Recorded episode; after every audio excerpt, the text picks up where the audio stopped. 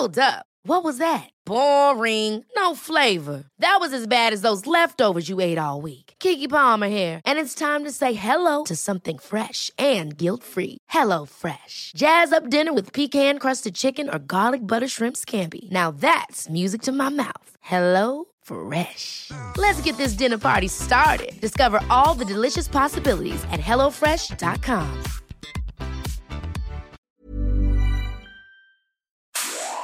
Inicia las noticias de la tarde con Jesús Martín Mendoza en Heraldo Radio.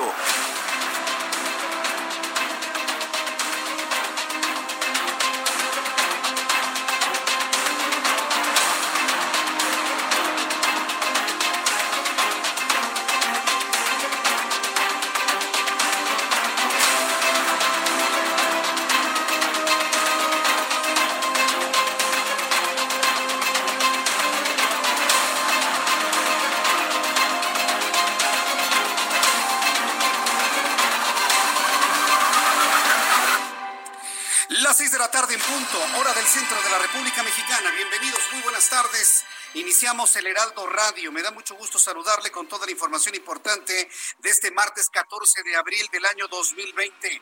Súbale el volumen a su radio. Le saluda Jesús Martín Mendoza y le presento algo de lo más destacado que ha ocurrido hasta este momento. En primer lugar, le informo que la oposición le dice no a Andrés Manuel López Obrador. Y esta ha sido ya la constante en los últimos días ya no hacerle caso, de alguna manera decirle no, ahora sí de una manera contundente, y es que esta mañana propuso de que la revocación de mandato, si la gente quiere que se vaya antes, se haga el año que entra junto con las elecciones del año que entra, las elecciones intermedias. Miren nada más. Qué abusado nos salió el presidente de la República. Dice, bueno, pues si quieren, hacemos una boleta adicional para que la gente decida si me quedo o me voy en las elecciones del año que entra. Y la oposición le dice, por supuesto que no. Por supuesto que no. Los líderes del Partido Acción Nacional y del PRD le dijeron contundentemente no a Andrés Manuel López Obrador sobre su propuesta de adelantar la consulta para revocación de mandato a fin de que coincida con las elecciones del año 2021. Escuche de qué manera lo propuso esta mañana en su matutina. Nosotros eh, llegamos aquí por convicción y luchamos por principios, luchamos por ideales, no por cargo. Nosotros vamos a estar aquí hasta que el pueblo lo decida. Por eso propusimos lo de la revocación del mandato, porque el pueblo pone y el pueblo quita. Pues sí, el pueblo lo va a quitar cuando sean las elecciones para el siguiente presidente de la República. Así que mire, no coma ansias. Andrés Manuel López Obrador se va de presidente de la República el próximo 31 de octubre, su último día del año 2024. Ni antes ni después. Que se tenga que ir cuando se tenga que ir pero ya para no estar evitando todo este tipo de problemáticas que si en el 2022 que falta mucho y dice él, ah, bueno, pues lo adelantamos un año, lo hacemos en las elecciones. Mire, no le pierde, ¿eh? como me dice Orlando, no le pierde el presidente de la República y claro, por supuesto, toda la oposición dijo contundentemente no. Yo le invito para que me lo comente y me lo comparte y me dé su opinión a través de nuestro canal en YouTube, Jesús Martín MX, y también, por supuesto, a través de nuestra página en Twitter, arroba Jesús Martín MX. Otro más que le dice no contundentemente al presidente fue nada más y nada menos que Carlos Salazar Lomelín. Vaya, qué buena posición de Carlos Salazar Lomelín, presidente del Consejo Coordinador Empresarial, que le respondió al presidente que cobrar impuestos a empresas que le adeudan el SAT no está dentro de las atribuciones del presidente del Consejo Coordinador Empresarial. Así que le dice, de ninguna manera, no lo voy a hacer además de que no son mis atribuciones, no pienso hacerlo ni le voy a dar los nombres de las empresas que le adeudan al SAT. Así le contestó Carlos Salazar Lomelín al presidente de la República. Vaya tomando nota, ¿eh?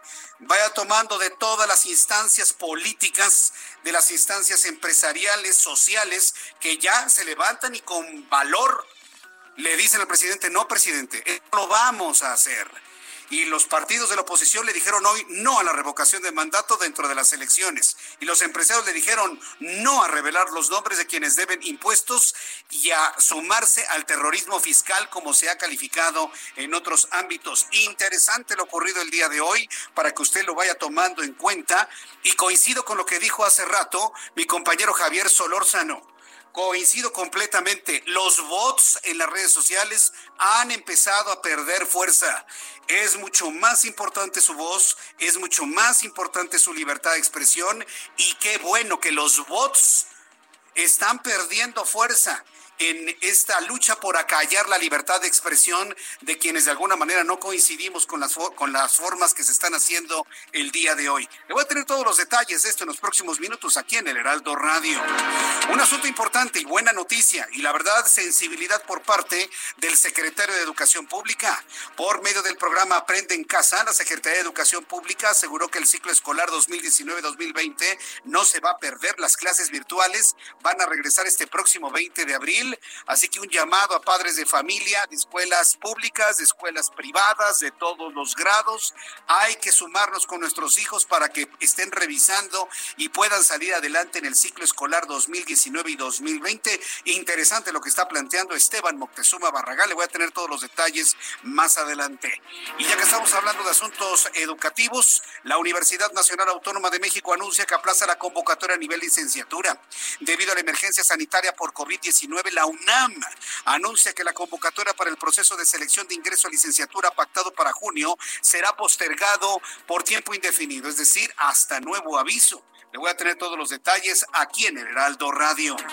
Y mientras tanto, más de la UNAM, el grupo de mujeres organizadas de la Facultad de Filosofía y Letras, entregó las instalaciones del plantel ante el avance de la pandemia de coronavirus. Sin embargo, aseguraron que la entrega del plantel no significa que las autoridades han resuelto sus demandas sobre la violencia de género. Qué bueno, qué bueno y celebramos que la sensatez de este grupo de mujeres esté en el sentido de entregar las instalaciones y de decirlo claramente, y nosotros nos sumamos a ese llamado, de que no se han resuelto sus problemáticas, sus llamados, sus necesidades. Y vamos a estar muy atentos de que estos, en el momento en que se normalicen las cosas, sean atendidas con prontitud. Una noticia muy importante general el día de hoy es la renuncia de la senadora Lili Telles a Morena. Otro no que conocemos el día de hoy. Lili Telles le dice no a la bancada de Morena, dice no coincidimos en ideología y yo me voy. Mediante redes sociales, Lili Telles le anunció la salida de la bancada del Movimiento de Regeneración Nacional por diferencias de criterio. Durante la tarde de este martes, Lili Telles indicó que se quedará como senadora sin partido y más adelante le voy a tener todos los detalles. Ha recibido todo tipo de reconocimiento y aplausos por la clase política y también en la sociedad en general. Le informo también que el coordinador del grupo parlamentario del PRD, Miguel Ángel Mancera, propuso sancionar con una pena de tres a seis años de prisión. Escuche usted qué propuesta del PRD. La bancada del PRD en el Senado de la República está proponiendo cárcel de tres a seis años a quien violente, agreda, sobaje, discrimine a cualquier integrante personal médico dentro o fuera de su ámbito laboral. Así que vecinitos que andan muy nerviositos que porque un doctor o una enfermera pueda tener coronavirus, váyanle calculando, ¿eh? porque de pasar esta propuesta a denuncia de cualquier persona, se van ustedes a la cárcel inconmutable de tres a seis años a quien agreda al personal médico que esté atendiendo a las personas con coronavirus. Qué buena propuesta del Partido de la Revolución Democrática en voz de su coordinador Miguel Ángel Mancera. Le vamos a llevar el seguimiento y el llamado, por supuesto, en el Senado para que esto sea aprobado y ni una sola persona se atreva a ponerle la mano encima a un enfermero, a una enfermera, a un médico, a un doctor, a una doctora que haya atendido a personas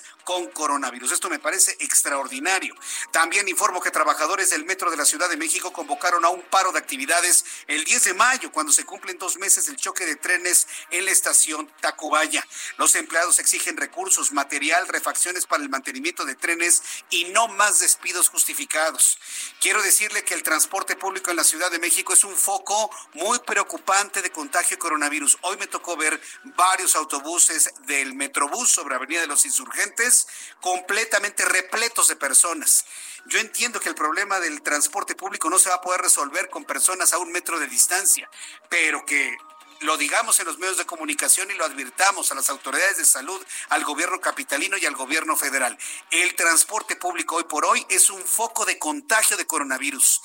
Acabo de ver dos autobuses de Metrobús repletos de personas, cuatro personas en un metro cuadrado No le exagero, usted sabe, si viaja en el Metrobús, cómo hay que hacerlo. Entonces, sí hacemos este llamado a que la Secretaría de Movilidad del Gobierno de la Ciudad de México busque una alternativa, algún tipo de solución para evitar que tanta gente esté encerrada en un autobús del Metrobús y de cualquier otro tipo de transporte público. También le informaré que en medio de la crisis sanitaria y la incertidumbre económica, las tarifas de la Comisión Federal de Electricidad para el sector doméstico aumentarán 4% este mes con respecto a abril del 2019. No nada más, no satisfecho el hombre que dirige la Comisión Federal de Electricidad de seguir cobrando la luz porque tiene que pagar y recibir su sueldo. Bueno, ahora nos quiere subir el 4% la luz. ¿Qué opina usted? Yo le invito para que me escriba a través de mi cuenta de Twitter, arroba Jesús Martín MX. Nos quiere subir Bartlett la luz 4%. Evidentemente a los que consumen más, pero de todas maneras, imagínese hoy que se consume más luz, dice, no, pues de aquí soy 4% más. Dígame usted qué es lo que piensa ante los ofrecimientos de un presidente que prometió bajar el precio del gas, el precio de la luz, el precio de la gasolina. La gasolina ha bajado por el precio del petróleo, ¿eh? no por un plan gubernamental. Entonces, ¿qué es lo que usted opina? Que en lugar de bajar, nos quieren subir la luz. Yo le invito para que usted presione, para que escriba, para que comente, para que nos diga si usted está de acuerdo o no con estas estrategias. Mientras tanto, el Fondo Monetario Internacional proyectó que durante 2020 la economía de México se va a derrumbar 6.6% derivado de la crisis sanitaria de COVID.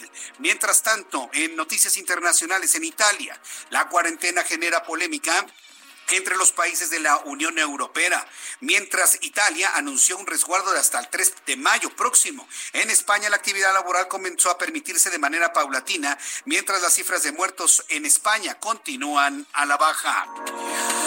Aquí con nuestro vecino del norte en los Estados Unidos, Barack Obama, expresidente de Estados Unidos, hizo público su apoyo a Joe Biden al considerar al próximo candidato demócrata una persona capaz de guiar a los estadounidenses en tiempos más oscuros en un país azotado por el coronavirus. Esto fue lo que dijo Barack Obama. The kind of leadership that's guided by knowledge and experience, honesty and humility, empathy and grace.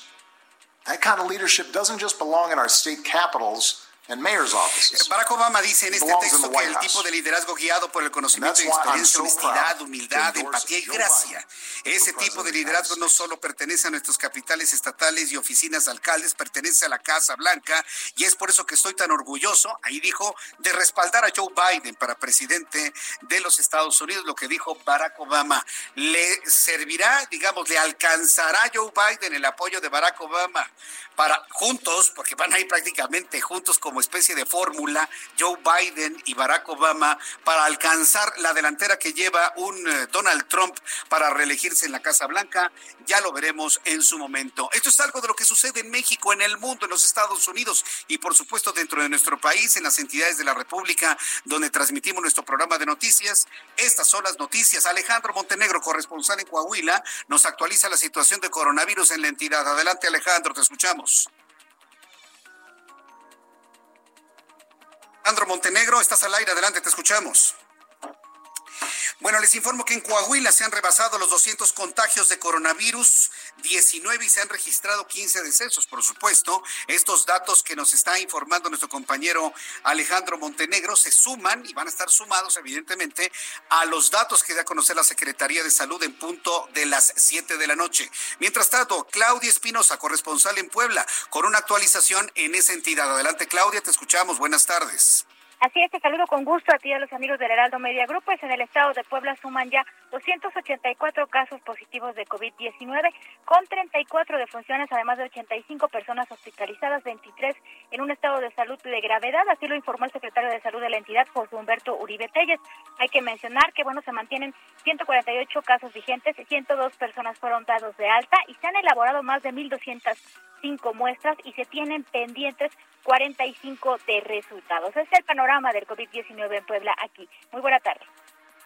Gracias, muy buenas tardes, Claudia Espinosa. Vamos ahora con nuestro compañero Carlos Navarrete. Él es nuestro corres... Eh, eh, Alejandro Montenegro ya está. Me dicen que Alejandro Montenegro ya está listo desde Coahuila. Adelante, Alejandro, te escuchamos.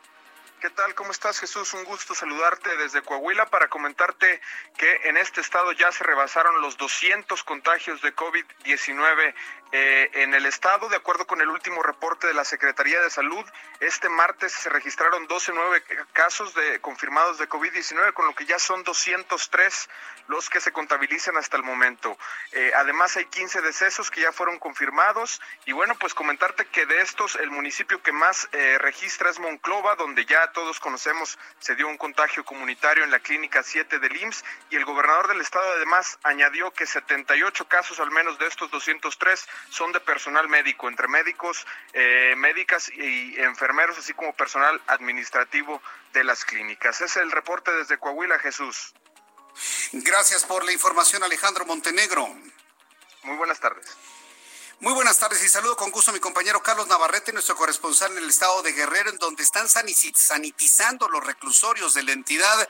Adelante, Carlos Navarrete, te escuchamos. Buenas tardes. Buenas tardes. Efectivamente, comentarles que el gobierno de Guerrero informó que inició ya la sanitización de los 14 centros penitenciarios que hay en la entidad para evitar la propagación del COVID-19 entre reclusos y personal de custodia. A través de un comunicado, la Mesa de Coordinación para la Construcción de la Paz, que encabeza el gobernador Héctor Astudillo Flores, informó que en su sesión de esta mañana se analizaron las acciones emprendidas para prevenir y atender los casos de coronavirus. En su intervención, el titular de la Secretaría de Seguridad Pública, David Portillo Menchaca, informó que se dotó de material de protección a las personas recluidas en las cárceles de Acapulco, Chilpancingo e Iguala, bajo protocolos que evitan que los brigadistas tengan contacto con los reos. Se precisó también que ya se ha definido un calendario eh, con el cual se estructura la forma y los días en los que estarán sanitizando cada uno de los 14 reclusorios que hay en Guerrero. Por su cuenta, el gobernador informó que de manera voluntaria y para evitar contagios, en Guerrero han sido cerrados más de 170 hoteles y tiempos compartidos y reiteró el exhorto para evitar aglomeraciones en playas de la entidad. Finalmente destacó que las recomendaciones sanitarias de las autoridades federales de quedarse en casa y no visitar lugares públicos y turísticos han logrado que la ocupación hotelera en Guerrero sea en términos generales del 3.5%, eh, por lo cual eh, celebra que eh, la población y también los turistas atiendan el llamado del gobierno federal de no concentrarse en las costas de la entidad ni en ninguna zona turística. Mi reporte. Buenas tardes. Gracias por la información, Carlos Navarrete. Buenas tardes. Hasta luego, muy buenas tardes. Esto es lo que sucede en las entidades de la República Mexicana. Saludos a todos nuestros amigos en el país y vamos con nuestros compañeros reporteros urbanos, periodistas especializados en información de ciudad. Israel Lorenzana, ¿en qué zona de la ciudad te encuentras? Adelante, Israel. Jesús Martín, muchísimas gracias. Es un gusto saludarte esta tarde. Estamos ubicados aquí a un costado del World Trade Center, aquí en la zona de la Colonia del Valle, Jesús Martín. Y es que fíjate que le han puesto un cubrebocas gigantesco a la cúpula de este edificio, por supuesto muy conocido, este World Trade Center. Y es que esto es eh, parte de la campaña para hacer conciencia de la prevención por esta emergencia sanitaria del COVID-19, la alcaldía Benito Juárez pues ha recomendado a las personas precisamente que viven en esta demarcación, pues que utilicen el cubrebocas si van a salir a la calle, si van a utilizar el transporte público, pues los he invitado a que utilicen este cubrebocas para evitar por los contagios que se han estado registrando. Por otro lado, también tenemos información sobre la Avenida de los Insurgentes. Hemos hecho un recorrido, Jesús Martín, desde la zona de viaducto y con dirección hacia la zona de Churubusco. La circulación en términos generales es aceptable. Hay algunos asentamientos ligeros, esto precisamente en los cruces marcados con semáforo, nada para pensar en alternativas, ya que esta zona, pues precisamente superando Churubusco, es una buena opción para desplazarse hacia la zona de Ciudad Universitaria. El segundo puesto, la circulación de igual forma totalmente aceptable. Si requieren de alguna alternativa, sin duda alguna, patriotismo puede ser una buena opción con dirección hacia la zona del Paseo de la Reforma. Jesús Martín, la información que te tengo. Muchas gracias por la información, Israel Lorenzana. Hasta luego. Hasta luego, que te vaya muy bien. Daniel Magaña nos informa. Adelante, Daniel, ¿dónde te ubicas? Hola Jesús Martín, bueno, pues nos encontramos recorriendo la zona de la calzada Ermita Iztapalapa, pues realmente sin complicaciones, incluso en esta zona pues habitualmente problemática, que es la incorporación hacia el eje 5 Oriente, la zona de la avenida Javier Rojo Gómez, así que podrán ingresar hacia este eje vial o bien continuar a través de la calzada Ermita en dirección hacia la zona de Constitución de 1917, el sentido opuesto, pues también excelentes condiciones viales en caso de que se incorpore hacia la zona del eje 2 Oriente, este tramo de la calzada de la Villa. El reporte de Jesús Martín, muy buena tarde. Gracias por la información, Daniel Magaña. Marcelo. Así nos eh, estamos con toda la información en México, en el mundo, en todas partes. Está usted en el Heraldo Radio, yo soy Jesús Martín Mendoza. En un ratito más le voy a tener los detalles de toda esta información. Pero antes, vamos a revisar con nuestro compañero Abraham Arreola qué es lo que sucedía un día como hoy, 14 de abril, en México.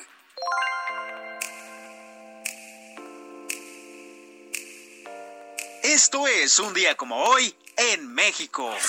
1823 se expide el decreto que define la forma del escudo nacional, conforme el usado por los defensores de la independencia de México.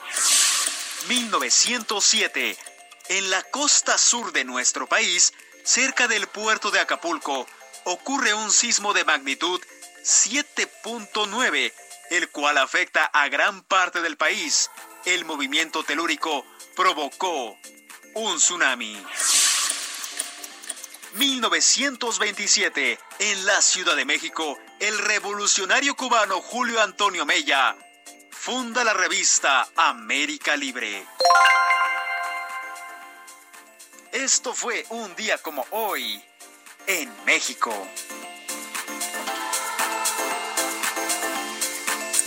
Muchas gracias, Abraham Arriola, por las eh, efemérides del día de hoy. Muchas gracias por recordarnos lo que se celebra un día como hoy, 13 eh, de abril. Bien, pues vamos a dar inicio con la revisión del eh, Servicio Meteorológico Nacional. Vamos a revisar rápidamente, así muy rápido, lo que nos espera para mañana. Ya vio que está haciendo un calor en la Ciudad de México. Le adelanto, tenemos 30 grados en este momento en la Ciudad de México. Hace un calor. La Secretaría de Salud en tiempos de no coronavirus siempre ha recomendado que en esta época de intenso calor usted beba más agua, se hidrate, se hidrate eh, con aguas, agua de frutas o con agua potable, agua pura. No se recomiendan refrescos, no se recomienda ningún otro tipo de bebidas debido a la intenso calor. Tiene que hidratarse para evitar fenómeno de golpe de calor. Son asuntos que luego han quedado olvidados por el asunto del coronavirus, pero en materia de salud esto es importantísimo. Beba agua, evite el golpe de calor, evite deshidratarse, por favor. Sin embargo, el Servicio Meteorológico Nacional informa que el frente número 52, frente frío número 52, con una masa de aire frío y sistema de alta presión en niveles medios de la atmósfera, está avanzando rumbo al centro del país. Ojalá Crucemos los dedos para que llueva algo. Frente frío número 52 ocasionará lluvias fuertes en Puebla y Veracruz, además de evento de norte en el litoral Tamaulipas y Veracruz. Es probable que llueva en la zona oriental del Valle de México, pero esto un poco más tarde, hacia las 8 9 de la noche. Masa de aire frío impulsa el frente que ocasionará descenso de temperaturas en el noreste y oriente de México, rachas de viento de hasta 60 kilómetros por hora. Frente frío número 52 interacciona con un canal de bajas presiones en el sureste de México, teniendo condiciones de lluvias muy puntuales. Es decir, tenemos mucho calor por un sistema anticiclónico en el centro del país, pero podría romperse con la llegada de este frente frío número 72 de la temporada invernal. Entonces, ya tomando en cuenta esto, le doy a conocer el pronóstico del tiempo para las diferentes ciudades de la República Mexicana. Y bueno, pues empezamos revisando lo que sucede en el norte del país. En Tamaulipas la temperatura mínima estará en 17 grados, la máxima en 27. En Tijuana, Baja California, ya hace mucho más frío, temperatura mínima 7 grados, máxima 19. En Villahermosa, Tabasco, calorón, temperatura máxima 43 grados, la mínima 24 y estarán con algo de lluvia durante la tarde. Y bueno, pues aquí en eh, muy cerca de la Ciudad de México, en Guadalajara, Jalisco, temperatura mínima 24, la máxima estará en 32. Y aquí en la capital de la República, en este momento 30 grados. Mañana nos vamos a amanecer con 16, va a ser una madrugada bochornosa. Vamos a tener entre 20, entre 16 y 20 grados la madrugada del día de mañana y la temperatura máxima para el día de mañana se pronostica en 30 grados Celsius.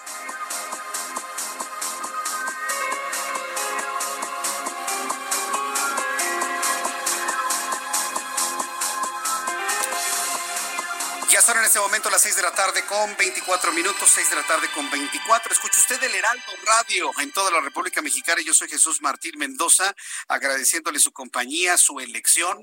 En este momento ya junto con toda la familia, esta hora de la tarde, la radio en el centro de la casa, escuchando las noticias, conviviendo, compartiendo un café, un chocolate, a lo mejor una galleta o algo de comer más sólido. Bueno, lo que usted guste. La cosa es estar en familia y escuchando las noticias en este momento. Ya todas las familias que se reúnen hacia esta hora de la tarde, desde aquí enviarles nuestros saludos del Heraldo Media Group, de este gran de la información. Hoy es un día importante. Es un día que me parece que es muy, muy importante, sobre todo si tomamos en cuenta que ha terminado de alguna manera, desde mi punto de vista, esta hegemonía del eh, presidente de la República donde nadie le dice absolutamente nada. Hoy, martes 14 de abril, lo vamos a tener anotado en la historia como el día en el que ya le empezaron a decir que no varias instancias.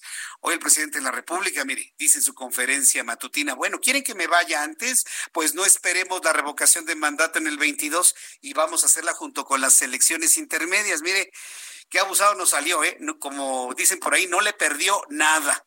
Y obviamente, obviamente, toda la clase política de oposición de este país le dijo no no, nada de que eh, vamos a juntar la revocación del mandato con el proceso electoral intermedio. De ninguna manera.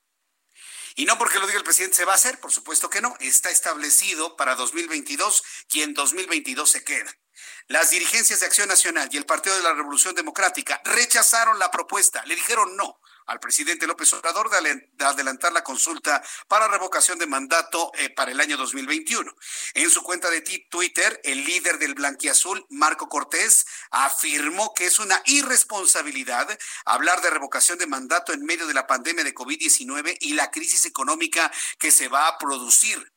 Por su parte, el presidente del Sol Azteca, Ángel Ávila, pidió al titular del Ejecutivo Federal cumplir la ley y aseguró que la consulta para revocación de mandato será en 2022 y bajo ninguna circunstancia se va a adherir, se va a sumar, se va a hacer de manera paralela al proceso electoral intermedio del año que entra. Sí, porque yo espero que para el año que entra tengamos el proceso electoral intermedio sin mayor problema. Todos esperamos que dentro de unos 14 meses las cosas ya estén lo suficientemente normalizadas como para realizar ese proceso electoral. Entonces, bueno, pues el presidente de esta manera en la mañana había anunciado, bueno, si ya no quieren que me vaya, bueno, pues entonces hagamos la elección o la revocación de mandato un año antes y la juntamos con la elección. Mire nada más. El presidente López Obrador manifestó la oposición que si aceptan adelantar la fecha de la revocación de mandato, mañana mismo enviaría una iniciativa de reforma constitucional para realizar el mismo día que las elecciones intermedias de 2021. Fíjese nada más sabiendo López Obrador, e, esas son las cosas que a mí en lo personal no me gustan nada de este presidente, sabiendo que van a mayoritear, que el Morena va a mayoritear esta decisión. Entonces dice, bueno, no quiere que me vaya, lo adelantamos un año, lo mando al Congreso, sabiendo que tiene mayorías. López Obrador dejó ver que si envía la iniciativa sería aprobada, ya que Morena cuenta con la mayoría absoluta en la Cámara de Diputados, en el Senado de la República y en los Congresos estatales. ¿Cómo la ve? Vamos a escuchar lo que dijo esta mañana el presidente de la República. No es de que me eligieron por seis años y me tienen que aguantar la fuerza. No, por eso propuse lo de la revocación del mandato. Pero además propuse de que se hiciera para que no costara el mismo día de la elección federal, es decir, el año próximo, en la elección de junio, la elección federal. Se opusieron los conservadores en el Congreso a esa fecha. Hay constancia de que envié la iniciativa para que se le consultara al pueblo si quería que continuara el presidente o que renunciara. Y dijeron que no, y a regañadientes eh, que hasta el 2022. ¿Qué les ofrezco a los conservadores? Con todo respeto, para que sea el pueblo de manera pacífica el que decida. Les ofrezco adelantar la fecha, que la revocación del mandato no sea hasta el 22, que la hagamos aprovechando que van a haber las elecciones el mismo día.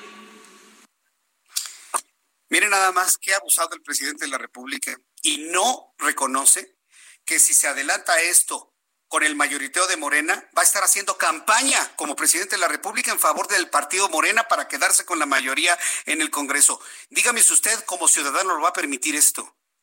¿Usted lo va a permitir? Los partidos de oposición tendrán la suficiente potencia para impedir este, este asunto y nada de que si se quería una cosa ahora y otra cosa después se logró que se pospusiera la revocación del mandato al 2022 para que este presidente no se valiera de la elección intermedia y hiciera campaña. campaña en su favor y campaña en favor del Movimiento de Regeneración Nacional. Y ahora dice, bueno, ¿quieren que me vaya antes? Mañana mismo lo cambiamos. ¿Qué le parece? ¿Qué le parece? Aquí vamos a ver de qué manera y de qué tamaño tenemos la oposición en México, ¿eh? Porque esto no lo, va, no lo podemos permitir. Imagínense nada más, ahora va a regresar a lo que él siempre quiso. Revocación del mandato junto con la elección intermedia, ¿para qué? Para él mantenerse en el poder y mantener la mayoría absoluta de Morena en los congresos. Imagínense de lo que estamos hablando. Y ya lo dijo, y mañana lo va a mandar, aunque yo le pueda decir, no, presidente, solicitud denegada. Solicitud denegada, no, no estamos de acuerdo, deje las cosas como están, no lo va a hacer. Mañana va a mandar la iniciativa y los de Morena se la van a aprobar porque son de los pocos que quedan todavía que le dicen sí al presidente. Después de los eh, mensajes, le voy a mostrar lo que el Consejo Coordinador Empresarial le dijo al presidente ahora que le pidió a Carlos Salazar, oye, ayúdame a cobrarle a los 15 empresarios deudores que tienes ahí. La respuesta es sorprendente. Es un no contundente y redondo. Y esto habla ya de un nuevo distanciamiento, de un nuevo choque entre empresarios y el Ejecutivo Federal. Las cosas no pintan bien así de esa manera, pero bueno, le voy a platicar todo lo que pasó y las respuestas que hubo el día de hoy después de los anuncios. Y le invito para que me escriba a través de mi cuenta de Twitter, arroba Jesús Martín MX. Escuchas a Jesús Martín Mendoza con las noticias de la tarde por Heraldo Radio, una estación de Heraldo Media Group. Escucha la H, Heraldo Radio.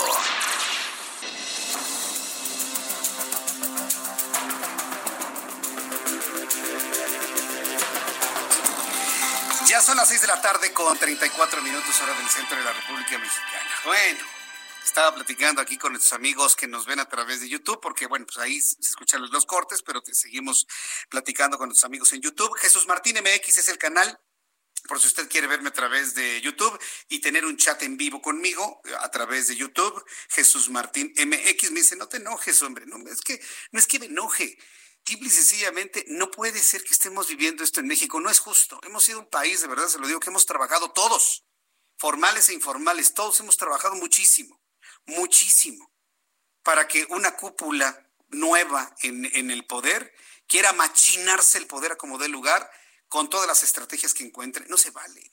México ya ha vivido esto mucho tiempo, lo vivimos con los priistas durante mucho tiempo. Y ahora volverlo a vivir, pero ahora con otro nombre, con el, como el Movimiento de Regeneración Nacional, no puede ser.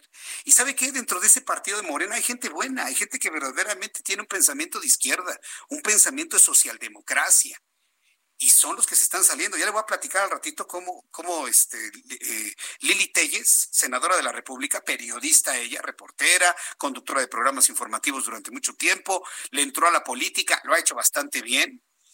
Ella creyó precisamente en un equilibrio económico de poderes en el país y pensó que en Morena se iba a encontrar eso. Ya se salió de Morena. ¿Por qué? Pues porque no coincide la forma de hacer las cosas, como lo está viendo en particular esa, esa senadora, Lili Telles, a quien le mandamos nuestros saludos, todos los días nos escucha y de verdad, este, pues habla precisamente de esos eh, resquebrajos en el, eh, en el esquema político que actualmente nos toca, nos toca vivir. No es que me enoje, pero sí me desespera, me preocupa tanto abuso y tanto deseo por mantener las cosas bajo control y no dejar que la sociedad se organice por sí misma. Ese es el punto. Quien ya le dijo un no contundente a López Obrador son los empresarios aglutinados en el Consejo Coordinador Empresarial. Hay que recordar que Carlos Salazar, y yo se lo critiqué mucho a Carlos Salazar Lomelín, sabe usted que nosotros, este programa de noticias ha tenido un contacto con el Consejo Coordinador Empresarial muy fuerte, muy importante, desde que Juan Pablo Castañón era el presidente, ¿se acuerdan? Los dos periodos. Bueno, muchos empresarios se acercaron a nuestro programa de noticias y platicamos muchas veces con él. Con Carlos Salazar las cosas cambiaron un poco. Él buscó acercarse más al presidente, aunque había cosas que no tenían ni pies ni cabeza. Ahí estaba Carlos Salazar ayudándole, apoyándole y demás. Pero ahora que ven que no hay paquetes fiscales, que no hay apoyos concretos para las empresas, es más, hay una exigencia para que paguen los impuestos, pues ya Carlos Salazar simplemente le dice no al presidente. López Obrador le pidió al presidente buscar del SAT para que paguen porque necesitamos lana. Y Carlos Salazar Lomelí, presidente del Consejo Coordinador Empresarial, que había recibido la carta del presidente López Obrador, dentro de la cual solicita hablar con dueños de 15 empresas que adeudan impuestos al SAT, pues ya le respondió. Y el líder empresarial le dice, cobrarles no es un asunto de dentro de mi atribución. Lo siento, presidente, pero ir a cobrarle a los empresarios no es atribución del presidente del Consejo Coordinador Empresarial. Carlos Salazar también rechazó y le dice no a López Obrador a dar a conocer los nombres de las empresas que deben impuestos y además reiteró que es necesario lograr un acuerdo nacional para sortear la crisis actual que vive el país ante la pandemia del nuevo coronavirus. Es decir, no, presidente, no les voy a cobrar, tampoco le voy a decir los nombres, pero sí necesitamos de usted un paquete fiscal, un paquete económico que apoye por igual a todas las empresas. Más claro ni el agua, ¿eh? Fractura, rompimiento el presidente de la República. ¿Sabe qué va a decir mañana López Obrador? Que son una bola de fifís, que ya se sumaron a los conservadores, que ya están dentro de sus adversarios y de ahí no lo vamos a sacar en meses. No lo vamos a sacar de ese discurso en meses, lamentablemente. Pero vea usted cómo ya se van sumando estas posiciones. Mañana va a ser interesante, sin duda, eh, estar pendiente de la conferencia matutina de López Obrador, luego de los dos nos contundentes que se le han dado desde el ámbito político y desde el ámbito empresarial. Mientras tanto, la Cámara de la Industria de la Transformación, la Canacintra Nuevo León, ofrecerá 500 créditos por 30 mil pesos a micros y pequeñas empresas por el COVID-19. Vea cómo ante la falta de un apoyo concreto, entre la sociedad nos estamos ayudando.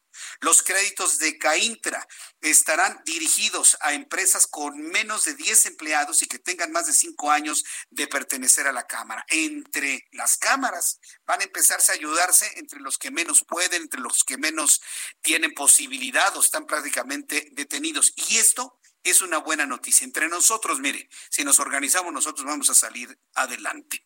Otro asunto que también implica el organizarse entre nosotros es el asunto de la educación para nuestros hijos. Para todos los padres de familia que nos están viendo y escuchando a esta hora de la tarde, decirle que es un compromiso de Esteban Moctezuma Barragán, secretario de Educación Pública, hay que reconocérselo, el que él plantea. Tenemos herramientas, e instrumentos para que no perdamos el ciclo escolar 2019-2020. El ciclo escolar 2019-2020 no se va a perder gracias al programa Aprende en Casa. Así lo aseguró la Secretaría de Educación Pública en un comunicado, el cual será retomado a partir del 20 de abril todo este programa de educación a distancia. En el documento, Esteban Moctezuma Barragán, secretario de Educación Pública, aseguró que este programa estará vigente mientras dure el cierre de las escuelas del país. Mire, todo parece indicar que el cierre se va más allá de abril. O sea, pensar que los niños van a regresar a, a clases el 2 de mayo es inverosímil completamente el propio Hugo López Gatel ha estado hablando de la fase 3 que estaría por decretarse en la última semana del mes de abril y una, un descenso sensible, así como lo está viviendo España, por ejemplo, o como lo está viviendo China, de los casos de contagio y de muertos, pues allá por julio, ¿eh? Por el mes de julio y posiblemente hasta el mes de agosto. Por lo tanto, mire, posiblemente ya los niños no regresen al ciclo escolar, posiblemente, ¿eh? esto ya lo digo como una posibilidad. Por lo tanto, eh, Esteban Moctezuma Barragán está haciendo un llamado para poder adoptar el programa Aprende en Casa. Además, agregó que mantiene comunicación con las autoridades de salud para determinar cuándo podría regresarse a clases. Hasta este momento no hay una fecha, una fecha clara. La única fecha que usted y yo tenemos es 30 de abril eh, en cuanto a lo que se acaba de informar por la fase 2 de contingencia por coronavirus. Pero eh, espérese un poquito, vamos a dejar que pase el tiempo. Seguramente cuando lleguemos al día 20, 21, 25, sepamos que esto se puede extender una semana más, 15 días más y poder empezar a reabrir algunas actividades económicas si las condiciones de coronavirus lo permiten. Por cierto, hoy entrevisté a Rogelio Jiménez Pons. Rogelio Jiménez Pons es el eh, director de Fonatur y es el director del proyecto del Tren Maya. Y dentro de las preguntas que le hice, espero poderle presentar este audio un poco más adelante aquí en el Heraldo Radio. Te lo adelanto y al ratito le presento el audio.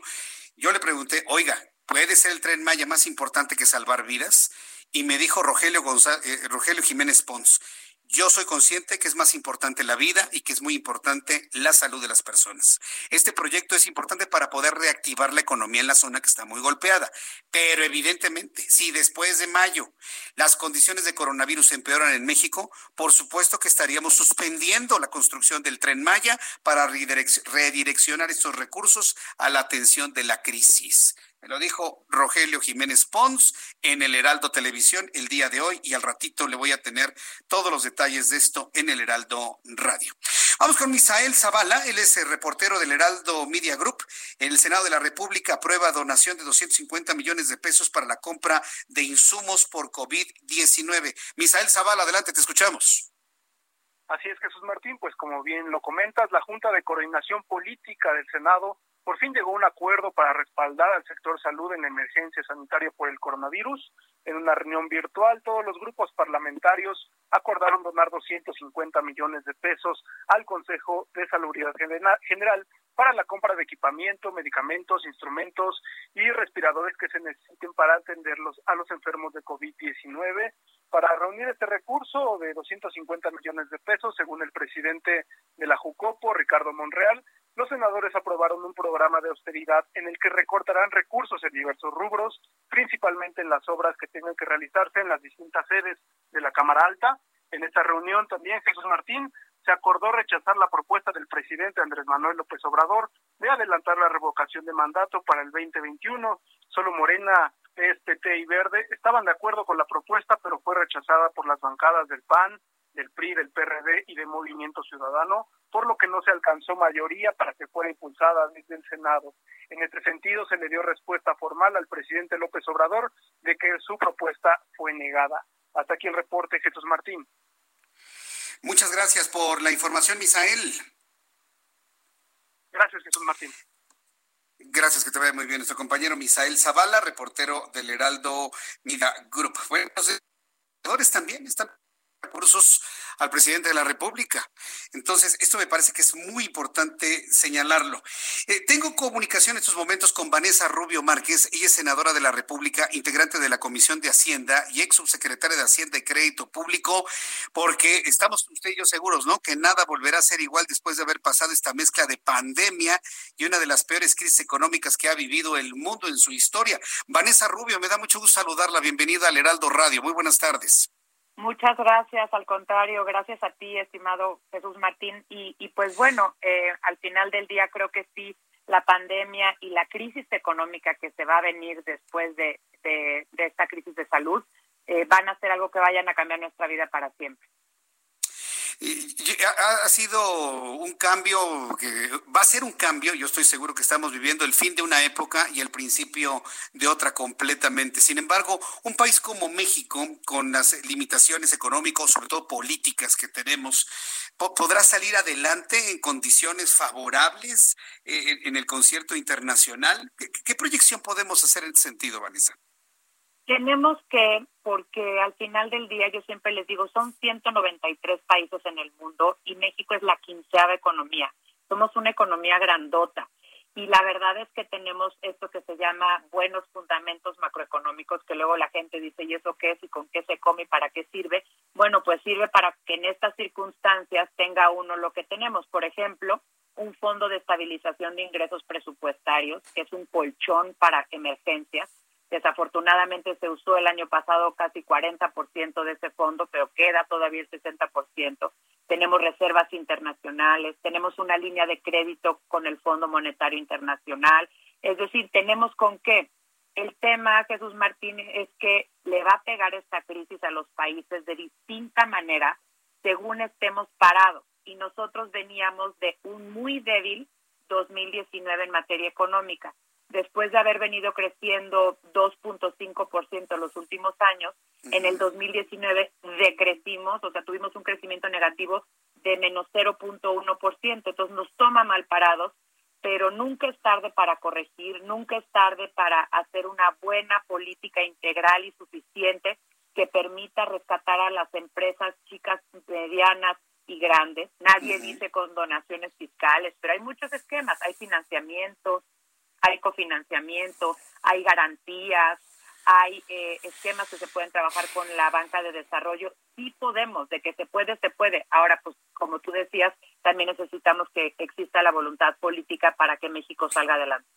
O sea, de, que tenemos las herramientas, de que tenemos los elementos para salir adelante, no tengo la menor duda. Pero tenemos un presidente que no quiere tomar decisiones lógicas porque no quiere parecer neoliberal. Entonces, estamos con un gobierno que privilegia por encima de las necesidades prácticas urgentes ante la pandemia, la ideología. Un país ideologizado por encima de cualquier otra cosa, ¿podrá salir adelante con una crisis como la que tenemos actualmente, Vanessa? Pues mira, yo lo que te diría es los países más neoliberales del mundo, las instituciones más neoliberales del mundo desde esa óptica, son justamente los que están tomando ahorita medidas de gasto, porque algo muy sencillo, si no se toman medidas correctas ahorita, en vez de que esto sea un bache, va a ser un hoyo profundo y largo. Y mientras más profundo y mientras más largo es ese bache económico, más sufren las familias mexicanas, más desempleo hay. Ya tuvimos una probadita de lo que ha sido el desempleo en marzo y es eh, prácticamente una tragedia. Estamos hablando de 350% menos empleo que marzo pasado.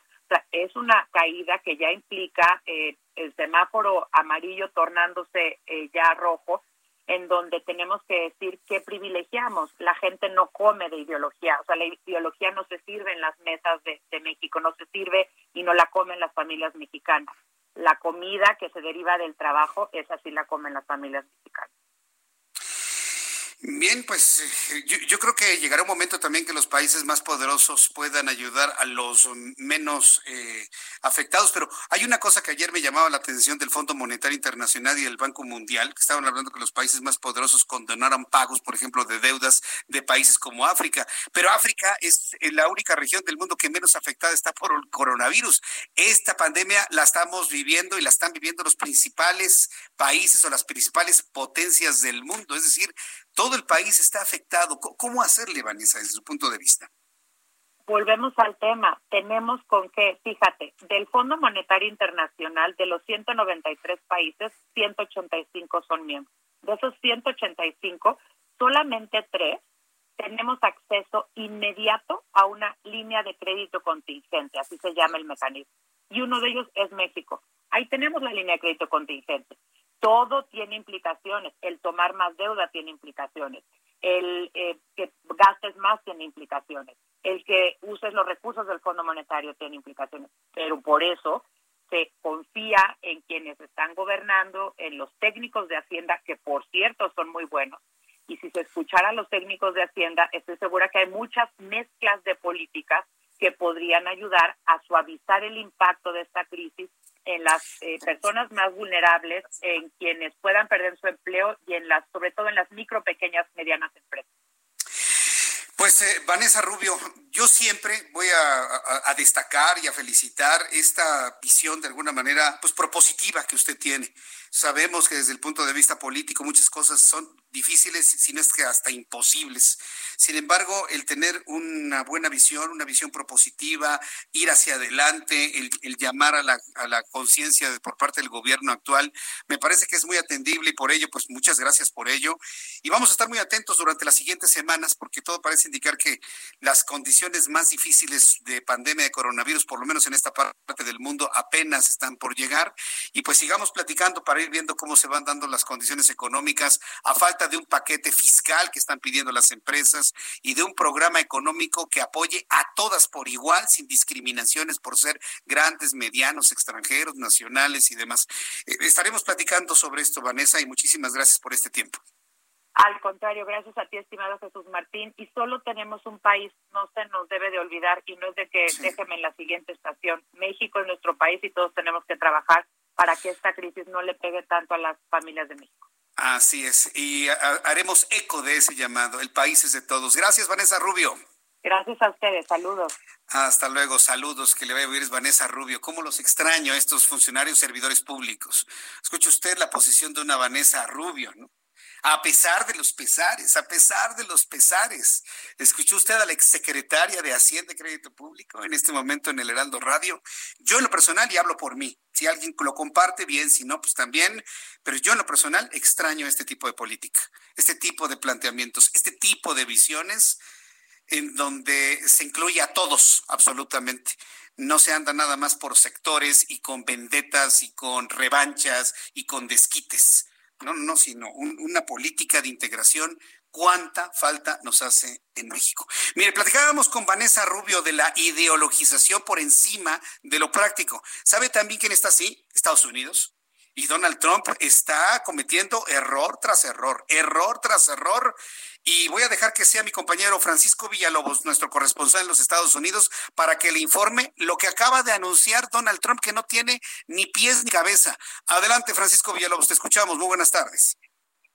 ¿Qué tal, Jesús Martín? ¿Cómo estás? Eh, ver las eh, conferencias de prensa del presidente de los Estados Unidos, estamos viendo una un ser humano, un hombre que se está desquiciando se está derrumbando, que está sabiendo, quiero decir, que se está derrumbando su presidencia conforme pasan los días, incrementan los números del coronavirus y este la responsabilidad cada día más y más y más apunta hacia la falta de decisión las este y eventualmente las malas decisiones cuando eventualmente tomó quiso tomar cartas el asunto y que fue demasiado tarde y que lo reportamos hasta el cansancio en tus diferentes espacios, compañero, pues bueno, pues la, la realidad es que le está explotando aquí al presidente de los Estados Unidos y como muy a su estilo, como un hombre que desde niño, desde niño nunca ha sabido aceptar responsabilidad, aun cuando la realidad, aun cuando lo cachan con las manos en la masa, aun cuando está atascado de lodo de evidencia de que la culpabilidad es de él, la culpa es de él, quiero decir, este, el señor siempre es un especialista en buscar otros culpables, otros responsables. Según el presidente Donald Trump, los casos eh, de Estados Unidos que superan ya los casos de todos lugares de, este planeta y todas las muertes por el coronavirus en este planeta es culpa de la Organización Mundial de la Salud, es culpa del hecho de que la OMS no no este, le dio la notificación adecuada al mundo sobre lo que estaba pasando en China, es el hecho de que el OMS, según Donald Trump, estaba este, creyéndole China y los números que dio China. Y mira, o sea, pon tú que le damos un 40% de verdad lo que está diciendo, porque en, efecto la OMS al principio fue muy benévolo con con este con China, fue muy este aceptando digamos lo que estaba haciendo China, pero también Donald Trump Jesús Martín también Donald Trump aceptaba lo que decía China, elogiaba lo que estaba haciendo China, pero principalmente ridiculizaba y minimizaba lo que sus propios expertos desde noviembre le dijeron, tanto en memos como en correos electrónicos, como una reunión que acabó la pobre epidemióloga saliendo como Jesús, este, como que Santo, Santo Cristo, este, de la oficina oval, este, siendo regañada por el presidente Donald Trump de que no quería escuchar malas noticias de otra persona que no sea Mike Pence, que ya le agarró la medida de cómo darle las malas noticias al presidente de los Estados Unidos. Y te digo, o sea, este eh, anunció el día de hoy que va a suspender los este la, los uh, los fondos que da Estados Unidos a la Organización Mundial de la Salud. Y ojo eh porque esos fondos que da Estados Unidos que es el país que principal dinero da a la OMS, de esos fondos, de esos de, esas, de ese dinero que se le invierte a la OMS, la OMS no ayuda a países, bueno, ayuda a todos los países, pero principalmente a los países que no tienen recursos. Y la última vez que vi, México no tiene tantos recursos médicos y recibe ayuda de la OMS, asistencia de la OMS, este, eh, eh, eh a, a, ¿cómo se llama? consejos, eh, eh, dirección por parte de la OMS. Entonces, si de repente le quitas solamente casi el 30% de su ingreso o de sus fondos que dan los Estados Unidos si es que cumple Donald Trump lo que está amenazando, pues estamos en serios problemas. Bien, pues eh, Francisco Villalobos, escucho tu desazón en la nota que nos estás dando. Vamos a ver finalmente qué es lo que ocurre. Eh, Barack Obama ha aprovechado eh, todo este momento de debilidad política de Donald Trump para subirse eh, o bueno, subir a su espalda a Joe Biden eh, rumbo a la Casa Blanca y vamos a ver esta estrategia política que tan bien funciona. Pero por lo pronto sí hemos visto dar tumbos al presidente de los Estados Unidos, quitándole los apoyos a la Organización Mundial de la Salud, verdaderamente que no tiene nombre. Estamos muy pendientes de más reacciones, mi querido Francisco Villalobos y desquiciándose contra reporteros. Ahí te mandé un audio exquisito, dos para que tus escuchas escuchen, sí. para que la redundancia, escuchen este cómo se pone loco el presidente de Estados Unidos. Hay que el productor lo, se lo pase cuando se pueda. Un abrazo, compañero. Creo que es contagioso. Yo conozco a otro. Muchas gracias, Francisco. Que te vaya muy bien. Hasta pronto. Ya, ya se fue. Bueno. Francisco Villalobos desde los Estados Unidos nos mandó un audio ahí que le voy a, le voy a presentar. Después de los anuncios y del resumen de noticias, evidentemente vamos a tener la conferencia, la conferencia vespertina sobre coronavirus, la actualización de los números. Voy a tener a mis compañeros reporteros urbanos, un resumen con lo más destacado y además Súbale el volumen a su radio, no va a poder creer esto que le voy a decir. Informamos hace unos instantes, eh, hace una hora, que la Comisión Federal de Electricidad había subido el 4% la luz. Bueno, están sacando en este momento un comunicado, están sacando en este momento un comunicado para podérselo informar a usted que me escucha de que no, de que los medios de comunicación estamos mal que no han subido el 4%, sino solamente el 0.23% se ha incrementado la luz para servicio residencial para quienes consuman más de 75 kilowatts hora. Después del resumen de las comerciales, de la conferencia de mis compañeros reporteros, le voy a tener esta aclaración que está haciendo la Comisión Federal de Electricidad y la voy a leer para que luego no digan que en los medios de comunicación estamos mal informando. Sabíamos perfectamente bien del 4%, nos están aclarando que es solamente el 0.23%. ¿Qué opina? Voy a los mensajes, regreso enseguida. Escuchas a Jesús Martín Mendoza con las noticias de la tarde por Heraldo Radio, una estación de Heraldo Media Group. Heraldo Radio, la H que sí suena y ahora también se escucha.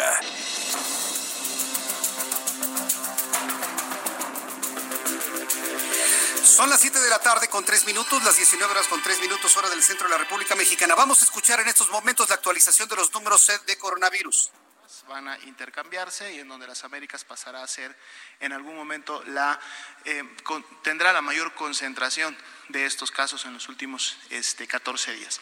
En la siguiente diapositiva actualizamos nuestro panorama nacional. 5.399 casos confirmados, casi ya 24.000 casos descartados de la enfermedad. También se actualiza el número de funciones a 406 y ahora son ya más de 40 mil las personas que han sido estudiadas en todo el país para esta enfermedad. es José Luis Salomía, José Luis Salomía, el director de epidemiología, quien ha actualizado en estos momentos a la opinión pública los siguientes datos. Y la verdad, hay que estar muy atentos porque ya tenemos efectivamente lo que había pronosticado el propio Hugo López Gatel, un incremento ya un poco más acelerado de contagios y de personas fallecidas. Al día de hoy, 5.399 personas con coronavirus en México. 5.399. 10 10.792 sospechosos.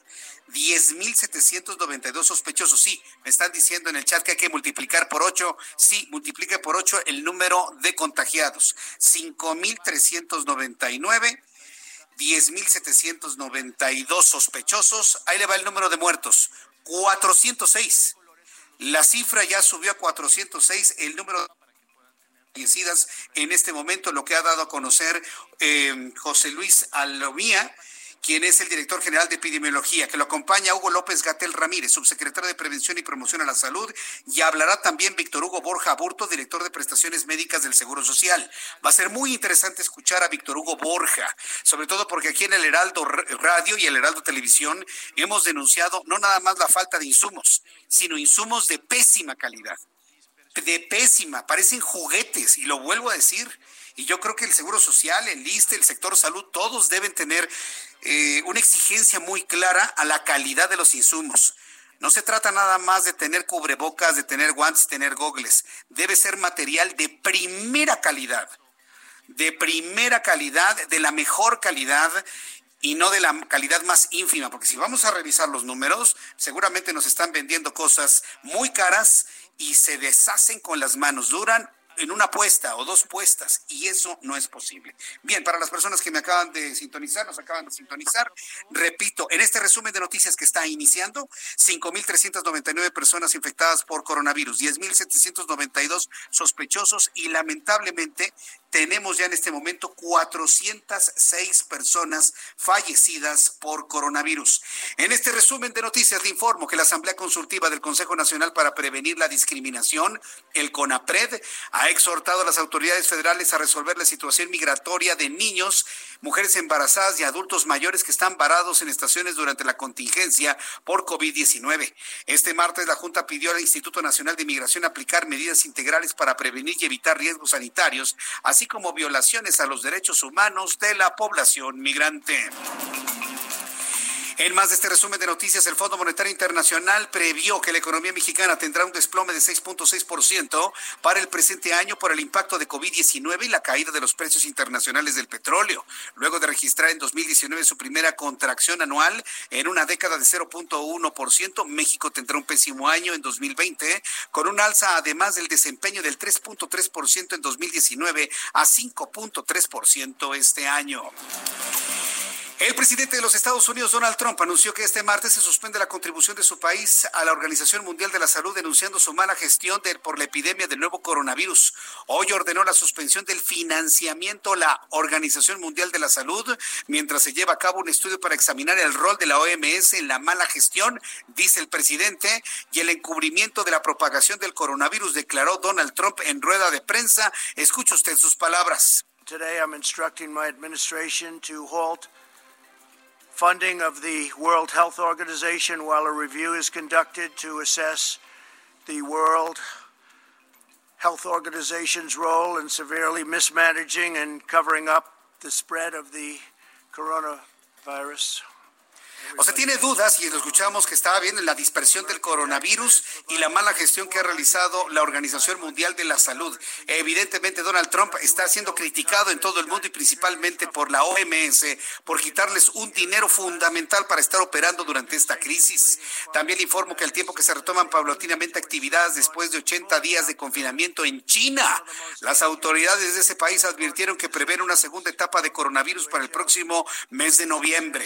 De acuerdo con el experto del Departamento Médico para Enfermedades Infecciosas, Shang Wen-Hong, la llegada del invierno podría traer consigo un segundo rebrote del nuevo coronavirus, posiblemente más peligroso que el que actualmente está girando en el mundo. Y también le informo que el gobierno de Perú descartó este martes que el octogenario presidente Alberto Fujimori corra riesgo de contraer el nuevo coronavirus en la prisión donde cumple una condena en solitario, como lo afirmara su hija Keiko. Ella está buscando la liberación de Alberto Fujimori al argumentar la elevada edad de su padre y de esta manera podérselo llevar a su casa. Estas son las noticias en resumen. Le invito para que siga con nosotros. Yo soy Jesús Martín Mendoza.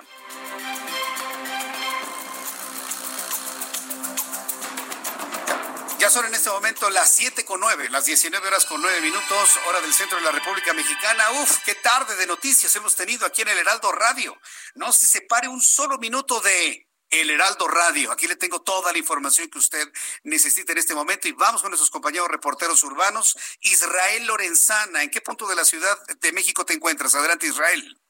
Jesús Martín, gracias. Estamos ubicados exactamente en la zona de viaducto y la incorporación hacia la calzada general Ignacio Zaragoza. Hemos hecho ya un recorrido a través de esta importante arteria, prácticamente desde la Avenida de los Insurgentes hasta este punto, la circulación sin ningún problema. Los automovilistas se desplazan a muy buena velocidad, esto con dirección hacia la México-Puebla, y también los que toman con dirección hacia la Avenida Economía, hacia la zona del Eje 1 Norte en su tramo Fuerza Aérea.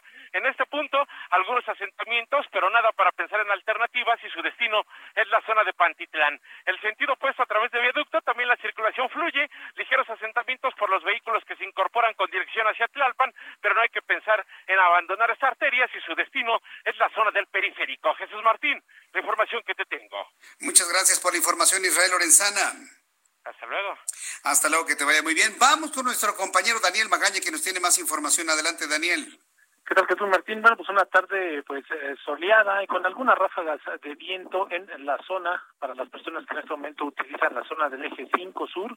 La circulación reversible que pues realmente debido a la actividad vehicular no se requiere, pero esta pues circulación para las personas que se trasladan de la zona de Tlalpan en dirección hacia la dirección de la central de abajo pueden utilizarlo también el eje 6 sur para ingresar hacia el circuito interior. En este punto continúan las obras de un puente vehicular, reducción de carriles también en este punto, pero a partir de aquí el avance es bueno en dirección hacia la zona de la unidad habitacional Vicente Guerrero, esto ya en la alcaldía de Iztapalapa. La reporta Jesús Martín. Muchas gracias por la información, Daniel Magaña. Hasta luego, que te vea muy bien, nuestro compañero Daniel Magaña. Bueno, pues ya son en este momento las siete con once, hora del centro de la República Mexicana. Vamos a continuar con la información. Vamos con nuestro compañero Carlos Navarro, reportero del Heraldo Media Group. Él nos informa que lanzan el programa No está sola y es que el resguardo, el mantenernos en casa, ha generado en algunas zonas del país y de la Ciudad de México, de manera concreta, pues fenómenos de violencia intrafamiliar mucho más exacerbado. Adelante, Carlos Navarro, te escuchamos. Buenas tardes, Jesús Martín, te he salido con gusto a ti y a tu auditorio. Y bueno, en la Ciudad de México lanzaron No está sola, una campaña contra la violencia familiar durante la contingencia sanitaria por COVID-19. Y es que durante el periodo de aislamiento, las llamadas al 911 por violencia familiar incrementaron en comparación con 2019. Sin embargo, la tendencia vino a la baja cuando la, el resguardo fue más eh, fue mayor. Por ejemplo, eh, vamos a tomar el 12 de marzo de 2020, donde hubo 405 llamadas al 911 contra 272 del mismo día de 2019 un aumento cercano al 40%. Sin embargo, en los días próximos, cuando el aislamiento de las personas fue mayor, esta vino a una tendencia a la baja. El titular del Consejo Ciudadano para la Procuración de Seguridad y Justicia, Salvador Guerrero Chiprés, explicó los motivos por los que bajaron las denuncias. Escuchemos. Es probable, sí, que eventualmente el ciclo de la violencia inhibe en ciertas horas, en ciertos días, que se manifieste tanto el reporte, en este caso al Consejo Ciudadano, o eventualmente la presentación de la carpeta ante el Ministerio Público. ¿Y qué evidencia tengo de ello? El hecho de que las llamadas, por ejemplo, los días lunes sobre violencia familiar aumentan, reportando violencia que ocurrió sábado y domingo. Y bueno, ¿de qué manera les van a ayudar o qué se implementó con esta campaña? Bueno, las mujeres que sufran esta situación de violencia familiar pueden acudir a la línea mujer del Consejo Ciudadano y que también tiene un chat de confianza. Ambos con el número 55 55 33 55 33, le repito, 55 55 33 55 33, donde incluso las mujeres pueden compartir eh, videos, fotografías o grabaciones de lo que están viviendo en casa. También se habilitó la línea Mujeres que mediante el 56 58 11 11 permitirá exponenciar el sentido integral del servicio institucional y de la colaboración ciudadana. Y por último, Jesús Martín, la secretaria de las Mujeres, Ingrid Gómez, explicó la situación de las cifras que presentaron en la videoconferencia hoy por la mañana. Escuchemos. Nosotras lo que observamos es un incremento en 2020. Ya lo y ya contestamos eh, a qué podemos atribuirlo. Pero en el periodo de la contingencia 2020, lo que estamos viendo es eh, pues que, que, no, que no han aumentado esas cifras. Y bueno, lo que vemos, Jesús Martín, con las cifras es que sí hay un aumento, pero ya en los periodos de aislamiento hay menor denuncia. ¿Por qué? Porque eh, se podría resumir porque tienen al enemigo al lado, Jesús Martín. Bueno, pues vaya, vaya señalamiento, ¿eh? Este, en el sentido de que se tiene el enemigo al lado, y ese puede ser el padre, puede ser el esposo, puede ser eh, el hermano. La verdad que bueno que se tenga ya una estrategia en este sentido. Muchas gracias por la información. Gracias, Carlos. Buenas tardes, estés bien. Gracias, que te vea muy bien. Es nuestro compañero Carlos Navarro con esta información. Quiero darle a conocer una noticia que para la mayoría de las personas que me están escuchando, si tomamos en cuenta la evolución y el crecimiento de la sociedad mexicana, pues no lo habrán conocido, pero fue un hombre muy importante en su tiempo. Fíjese que falleció Otón Cortés. Y la mayoría van a decir, ¿y ese quién es Jesús Martín o quién era Otón Cortés? Bueno, pues Otón Cortés fue señalado como el segundo tirador en el asesinato de Luis Donaldo Colosio hace 26 años.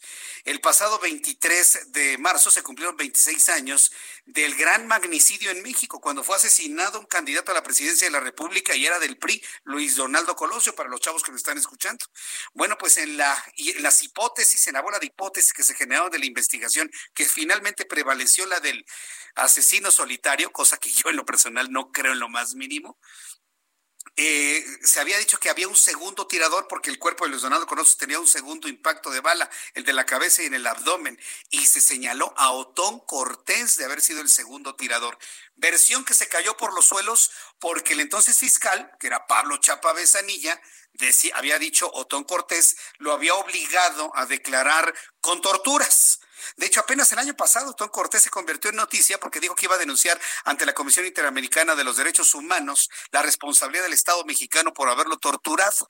Y mire, se está informando que por problemas de salud murió Otón Cortés, un hombre que seguramente se lleva a la tumba una gran cantidad de secretos de lo verdaderamente ocurrido aquel 23 de marzo de 1994.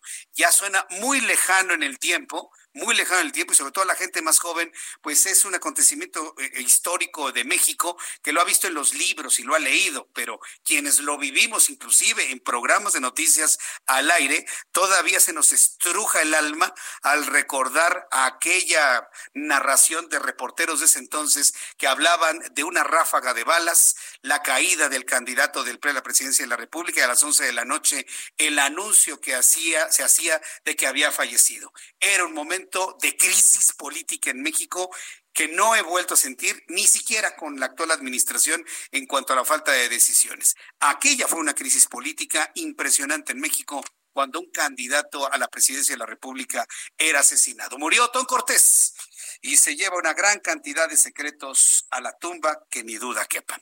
Bueno, cuando son las siete con 17, las siete con 17 horas del centro de la República Mexicana, ¿qué vamos, Orlando? Vamos con las noticias de la Universidad Nacional Autónoma de, México. Gracias, Orlando, que siempre está acá, pero muy pendiente de la información. Fíjese que la UNAM, y esto es importante para quienes están buscando un espacio en la UNAM para licenciatura, la Universidad Nacional Autónoma de México anuncia que ha aplazado la convocatoria a nivel licenciatura. Debido a la emergencia sanitaria provocada por COVID-19, la Universidad Nacional Autónoma de México anunció que la convocatoria para el proceso de selección de ingreso a la licenciatura pactado para junio será postergado hasta nuevo aviso. A través de su cuenta de Twitter, la Dirección General de Administración Escolar, la DGAE, dio a conocer a los interesados que la convocatoria será emitida en cuanto se regularicen las actividades administrativas y se reajusten los calendarios. La Universidad Nacional Autónoma de México ofrecerá 129 licenciaturas con 234 opciones educativas que se imparten en sus 15 facultades. Entonces, hasta nuevo aviso, el concurso de, bueno, el examen de admisión para licenciatura eh, hasta nuevo aviso está anunciando la Universidad Nacional Autónoma de México. En asuntos que tienen que ver con la UNAM, las mujeres organizadas de la Facultad de Filosofía y Letras de la Universidad Nacional Autónoma de México entregaron las instalaciones de Filosofía y Letras. Luego de que mantuvieron un paro de actividades desde el 4 de noviembre del año pasado. La decisión de las mujeres paristas es debido a que la contingencia sanitaria del país no les permite continuar. Sin embargo, el que entreguen las instalaciones no significa que sus demandas han sido resueltas, es lo que dicen en un comunicado. Desde el mes de noviembre, estas mujeres tomaron la facultad de filosofía y letras para denunciar la violencia contra mujeres en el plantel y dentro de toda la universidad.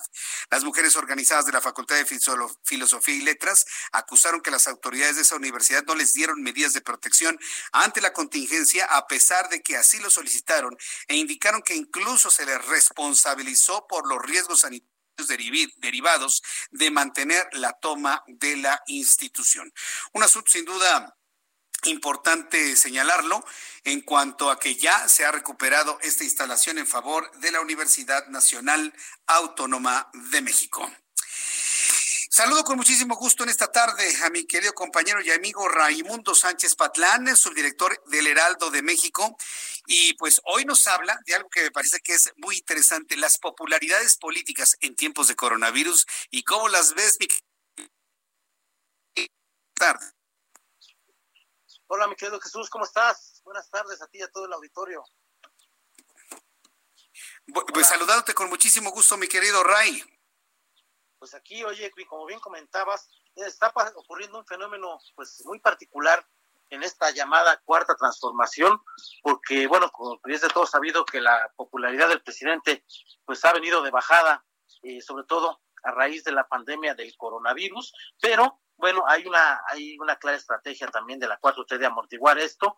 ¿Cómo lo van a hacer? ¿Cómo lo están haciendo? Pues con lo que todos hemos visto, ellos están creando pues un, por llamarlo así, un nuevo ídolo en la figura del subsecretario de Prevención y Promoción de la Salud, Hugo López Gatel, que a quien ya se le presenta, pues, o se le equipara a niveles de rockstar. Ayer que, un periodista que lo criticó por llevar a su hijo a las instalaciones de Palacio Nacional salió eh, mucha gente en su defensa, y bueno, se le está eh, creando una, una imagen, se le está, digamos, una, eh, pues, dando una estrategia para que sea, pues, muy popular eh, el subsecretario Hugo López Gatel. De hecho, eh, tenemos acceso, tuvimos acceso a la más reciente encuesta de ENCOL que se llama Percepción del Coronavirus en México, y ahí revela que la confianza que tiene la, gente en el funcionario eh, es de 44%.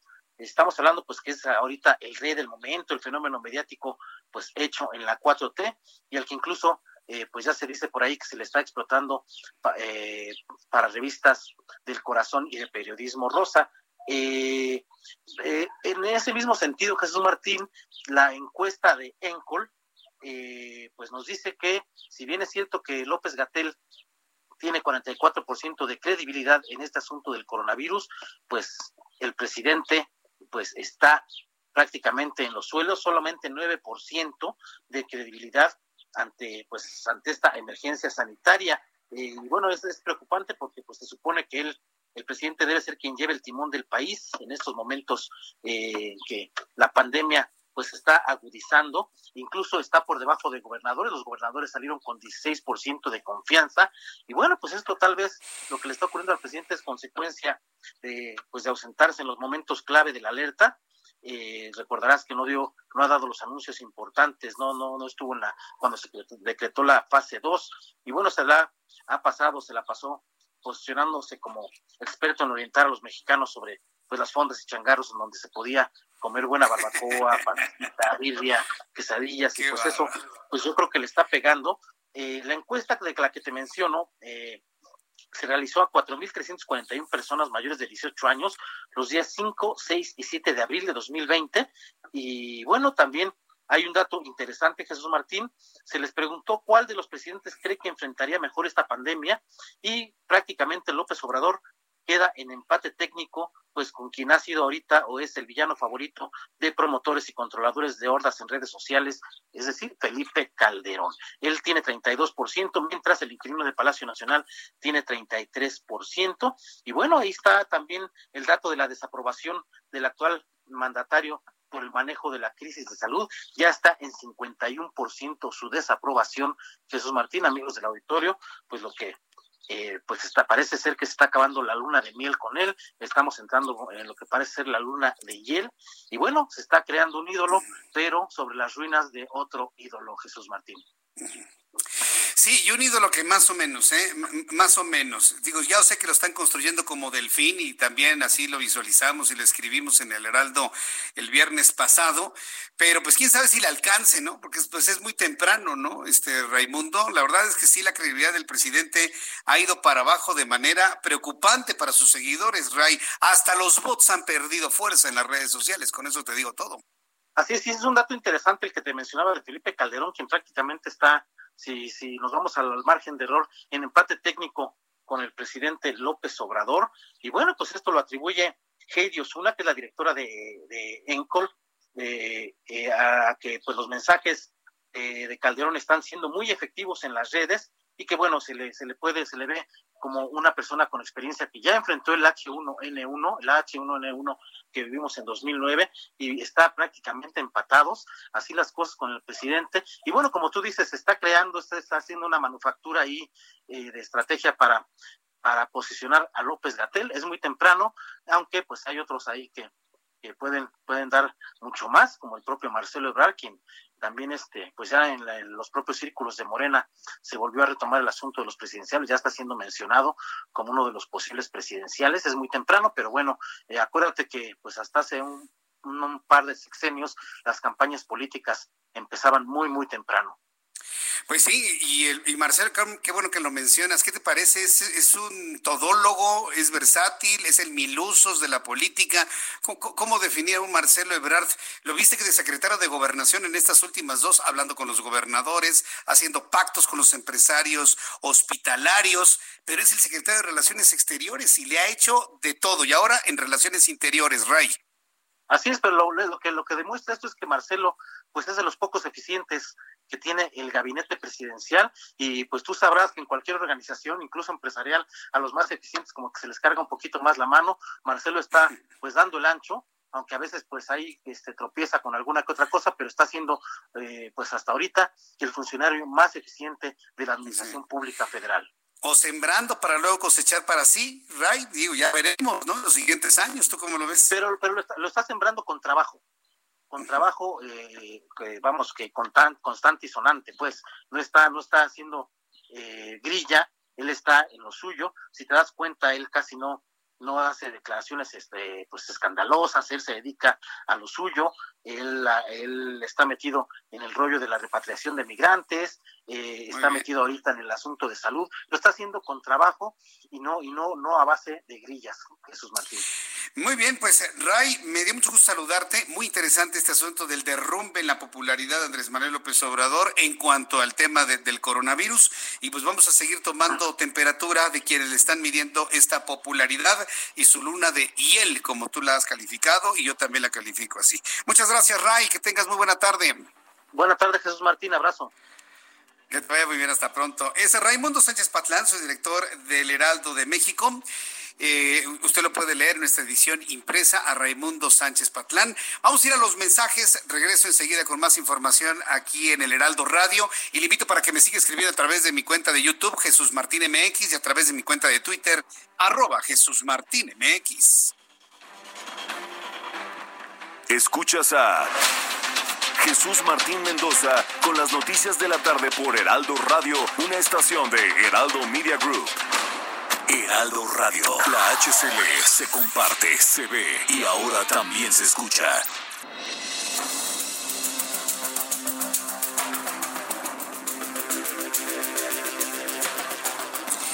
Ya son en este momento las 7.31, las 19.31 minutos hora del centro de la República Mexicana. Vamos a regresar eh, en unos instantes a la conferencia.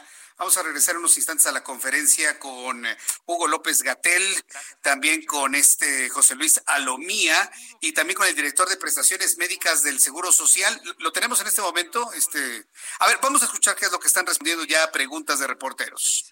Cerveza que tengan la inquietud pero conozco de manera directa que los propios empresarios, los grandes capitalistas, dueños de la industria cervecera en el país, fueron los primeros en mostrar esta inquietud, con básicamente todos los argumentos que usted ha señalado, casi de manera literal. Eh, a las pocas horas de que salió publicado el acuerdo en donde se establecen las disposiciones, eh, las medidas extraordinarias, eh, la industria cervecera, no los pequeños propietarios de establecimientos, sino los propietarios grandes de los establecimientos productores de cerveza, fueron los primeros que se acercaron a comentar los mismos argumentos. La eh, lógica, eh, la mecánica, el mecanismo por el que operan este tipo de medidas eh, sanitarias, cuyo propósito, y lo hemos explicado varias veces, es disminuir el número de contagios con la finalidad de que cuando llegue la fase 3, que está muy, muy próxima, no tengamos una saturación de los hospitales, no porque sea un inconveniente administrativo, sino porque el, riesgo de la vida de las personas está precisamente dependiente de eso, de que no se saturen los hospitales, haya suficientes camas, haya suficientes ventiladores, haya suficiente personal. Todas las eh, actividades económicas eh, lícitas y legales tienen un papel que jugar en la sociedad.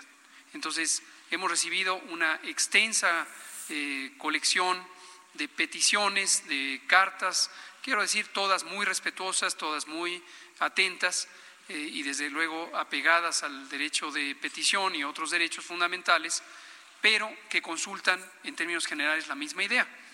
Cada quien, lo cual nos parece entendible, identifica su sector, en este caso industrial, en otros casos comercial, eh, en otros de servicios, como esencial. Pero el criterio o los criterios fueron cuidadosamente estudiados. Tomamos como referencia precisamente algunas de los lineamientos de actividades esenciales que existen en el mundo para contrastarlos con algunos que habían eh, desarrollado en México, en particular la Secretaría de Economía, y se hizo un cuidadoso análisis conjunto entre la Secretaría de Salud, la Secretaría de Economía, la Secretaría del Trabajo, por considerar solo algunas de las que participaron en el proceso. Al final del día hay unas que entran en lo esencial y hay otras que no entran en lo esencial y es comprensible que los que no entran en lo esencial y deben parar tengan la inquietud. En fecha reciente, el jueves pasado, se eh, emitió un oficio por parte de la Dirección General de eh, precisamente de Malta, eh, de cómo se llama, de Cebada, de la Secretaría de Agricultura, donde se autorizó la venta de la cebada precisamente porque los productores agrícolas no tienen la capacidad de almacenarlo. Entonces se aceptó como válida de manera Bien, pues estamos escuchando a Hugo López Gatel haciendo todas estas eh, explicaciones en torno a la, situación que viven las empresas cerveceras. Y bueno, pues está planteando precisamente el problema del almacenaje de la cebada para la producción de la, de la cerveza, las pérdidas que esto podría conllevar evidentemente. Y este también eh, eh, las condiciones en las cuales pues estas empresas cerveceras han accedido a la petición del gobierno para distribuir en lugar de cerveza, distribuir agua finalmente en estos tiempos, en estos tiempos de crisis. Bien, vamos con Mayeli Mariscal, ella es nuestra corresponsal en, Jalisco. En unos instantes, eh, Mayeli Mariscal nos va a informar que Jalisco presenta el modelo de vigilancia para el COVID. Pero antes, vamos directamente al Estado de México con Leticia Ríos, quien nos informa que arranca el Estado de México la entrega de microcréditos para las MIPIMES. Adelante, Leticia Ríos, te escuchamos. Muy buenas tardes. Buenas tardes, Jesús Martín. Efectivamente, a partir de esta semana, el gobierno del Estado de México empezó a entregar los microcréditos de apoyo para micro, pequeñas y medianas empresas, MIPIMES, para hacer frente a la emergencia sanitaria por COVID-19. Anaí Ramírez Vilchis, titular del Instituto Mexiquense del Emprendedor, señaló que serán otorgados cuatro mil microcréditos por semana, con la finalidad de concluir con los quince mil que se tienen como meta para finales de abril o principios del próximo mes, aunque eh, también dice que se podrían alcanzar hasta 17 mil microcréditos. El programa estatal contempla un fondo por 200 millones de pesos para fomento al autoempleo productivo con microcréditos desde 4 mil pesos, con tasa de interés cero y un periodo de gracia de cuatro meses. En los municipios de Catepec, Nezahualcóyotl, Toluca, Tizapantla, Alnepantla es donde se concentra la mayor demanda de solicitudes, ya que ahí se tiene el 70% del comercio y servicios, aunque la funcionaria dijo que se cubrirán los 125 localidades de la entidad. En el momento en que reciban el apoyo los beneficiarios, eh, también se les va a entregar una tabla de amortización con los pagos semanales que deberán hacer hasta después de cuatro meses eh, que les están dando de gracia. Explicó que las solicitantes no necesariamente tienen que estar eh, o tener una empresa formalmente constituida, pero que sí deben demostrar que ya tienen un negocio funcionando. La titular del INE destacó que en el caso de la microempresa, además, eh, también están realizando una capacitación en línea, ya que el 99% son negocios familiares que no cuentan con conocimientos administrativos ni financieros. La entrega de los microcréditos se realizará de manera presencial debido a que los beneficiarios deberán firmar un pagaré. Eh, pues este es eh, el apoyo que está entregando el gobierno del Estado de México eh, un apoyo importante, ya que en la entidad el 99% de las 700 mil empresas son micro y pequeñas eh, empresas. Bien, eh, Leticia Ríos, pues nos mantenemos al pendiente de todo lo que sucede allá en el Estado de México. Muchas gracias, Leticia. Gracias. Que te vaya muy bien. Hasta luego, nuestra corresponsal en el Estado de México. Mayeli Mariscal es nuestra corresponsal en Jalisco y allá se presentó el modelo de vigilancia para COVID-19. Adelante, Mayeli, te escuchamos. Hola, ¿qué tal? Muy buenas tardes. Así es, con la aplicación de 500 pruebas en los 125 municipios de Jalisco durante un mes, se busca detectar pues con mayor rapidez los posibles casos y portadores de coronavirus. Esta estrategia la denominan Radar Jalisco, Sistema Activo y Masivo de Detección de Casos COVID-19. Así lo anunció el rector de la Universidad de Guadalajara, acompañado también del de, mandatario estatal acá en Jalisco, Enrique Alfaro Ramírez, quienes eh, comentaron que, bueno, luego de que intentaron el comprar estas pruebas rápidas y que eh, COFEPRIS incluso se comprometió a través de un comunicado también a liberar estos estas pruebas para que pudieran ingresar a territorio nacional. Sin embargo, hasta el día de hoy todavía no ha sido posible esto. Pues el gobernador del estado, Enrique Alfaro Ramírez, dijo que eh, lo que plantean con esta estrategia es acercar a los ciudadanos con posibles síntomas estas pruebas, es decir, se estarán manejando módulos itinerantes en donde a través de las líneas de atención eh, telefónica se detectará también a los posibles eh, portadores de coronavirus, se acercarán a sus domicilios, incluso eh, a través de vehículos sin que ni siquiera eh, tenga necesidad de bajarse los, los pacientes o los posibles eh, portadores de coronavirus podrán recibir esta prueba y pues se plantea, como te mencionaba, son 500 pruebas en un mes que se estarán aplicando. También comentarte rápidamente que el día de hoy se comenzó con la entrega de los apoyos, al menos seis empresas son las que ya firmaron el compromiso, eh, se estará recibiendo 10 mil pesos por cada trabajador y con estas seis empresas se está eh, sosteniendo el empleo de 19 personas son 190 mil pesos los que se les estarán entregando y todavía hay más empresas que pueden registrarse hasta el 29 de abril. Esa es la información desde Jalisco. Muchas gracias por la información, Mayeli Mariscal, muy pendientes de todas las actividades del Estado que se estén realizando. Gracias, Mayeli. Hasta luego, buenas tardes. Hasta luego, que te vaya muy bien. Y luego de varias diferencias, esta es una noticia, ya le platiqué, hoy ha sido un día en el que le ha dado a conocer informaciones de personas que le dicen no al presidente. Bueno, pues hay también que le dicen no a su partido político, no al presidente. Y me refiero al Movimiento de Regeneración Nacional.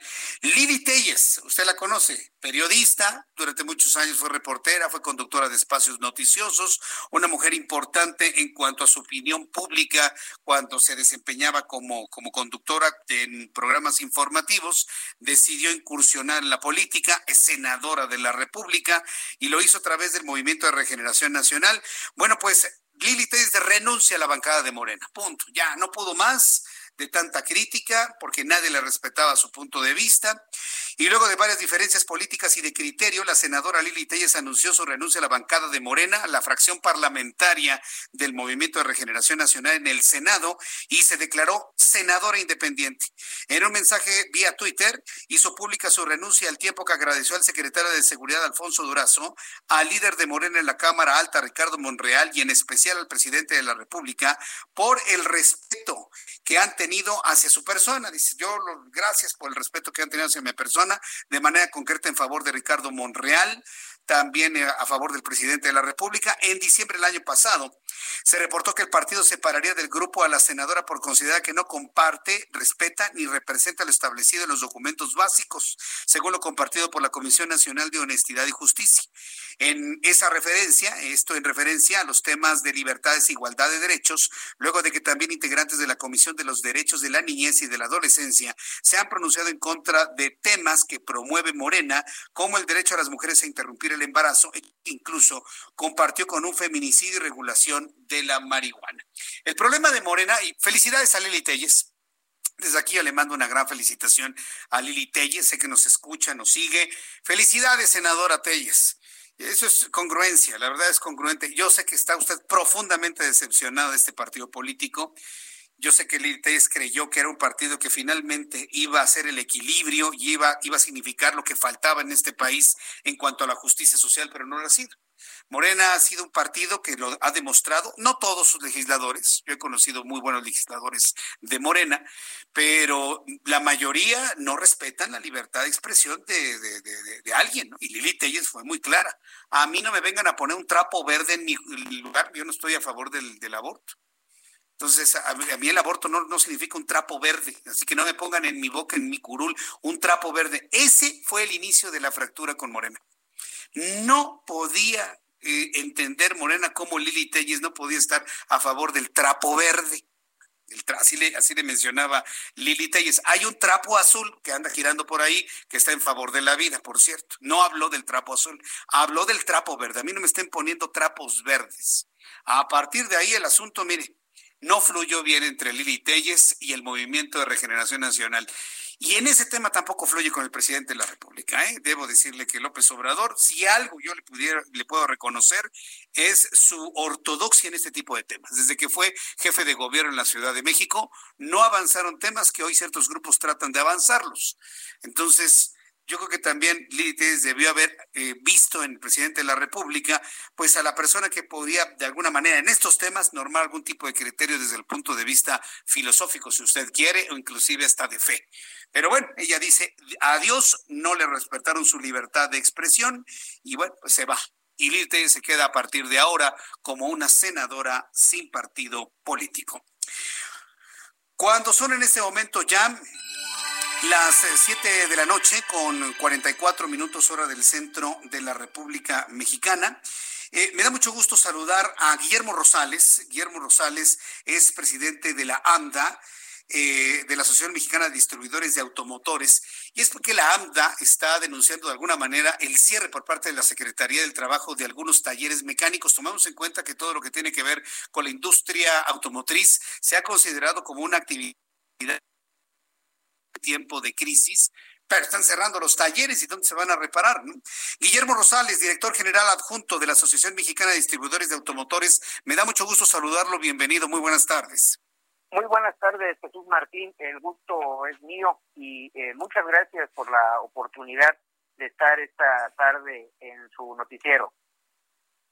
Pues yo, le agradezco mucho que me haya tomado la llamada telefónica y preguntarle, ¿están cerrando entonces talleres mecánicos? ¿Están cerrando talleres de mantenimiento?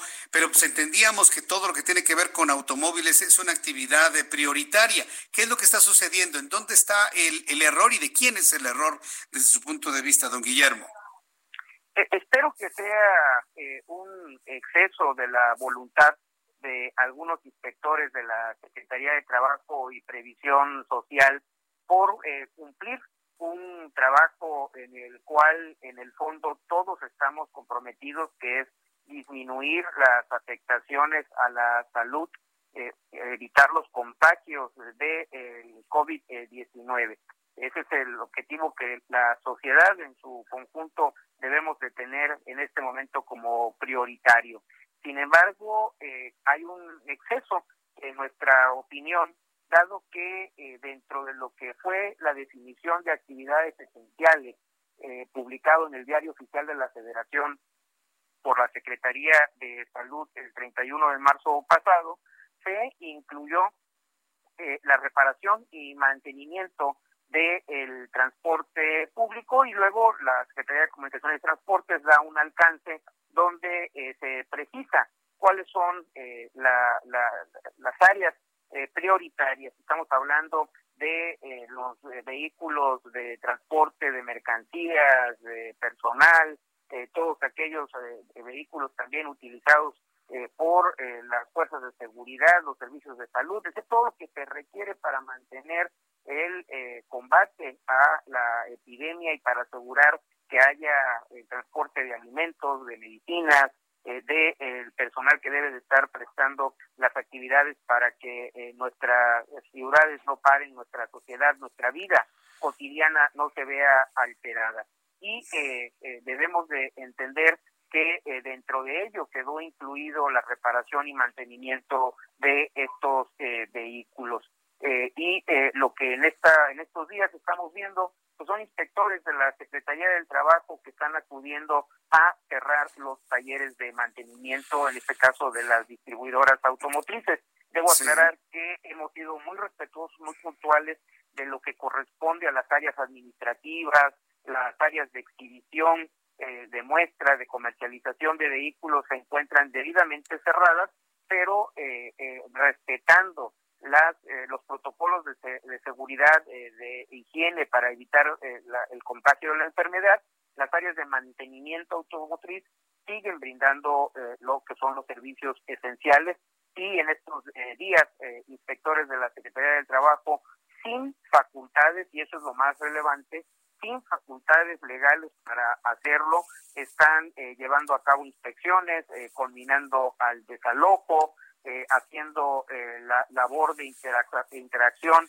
con el, el personal y una serie de hechos que, por supuesto, no son los correctos. Y aquí hay que precisar, no es que lo diga yo de mi ronco pecho, la Ley Federal del Trabajo precisa en el artículo 527 cuáles son eh, las eh, normas de trabajo que corresponden a las autoridades eh, federales y dentro de ellas en el área automotriz se incluye la rama industrial, la producción tanto de autopartes, mecánicas, eléctricas, los ensambles de vehículos, pero no lo que corresponde a la actividad que en las ciudades están desarrollando los talleres de servicio.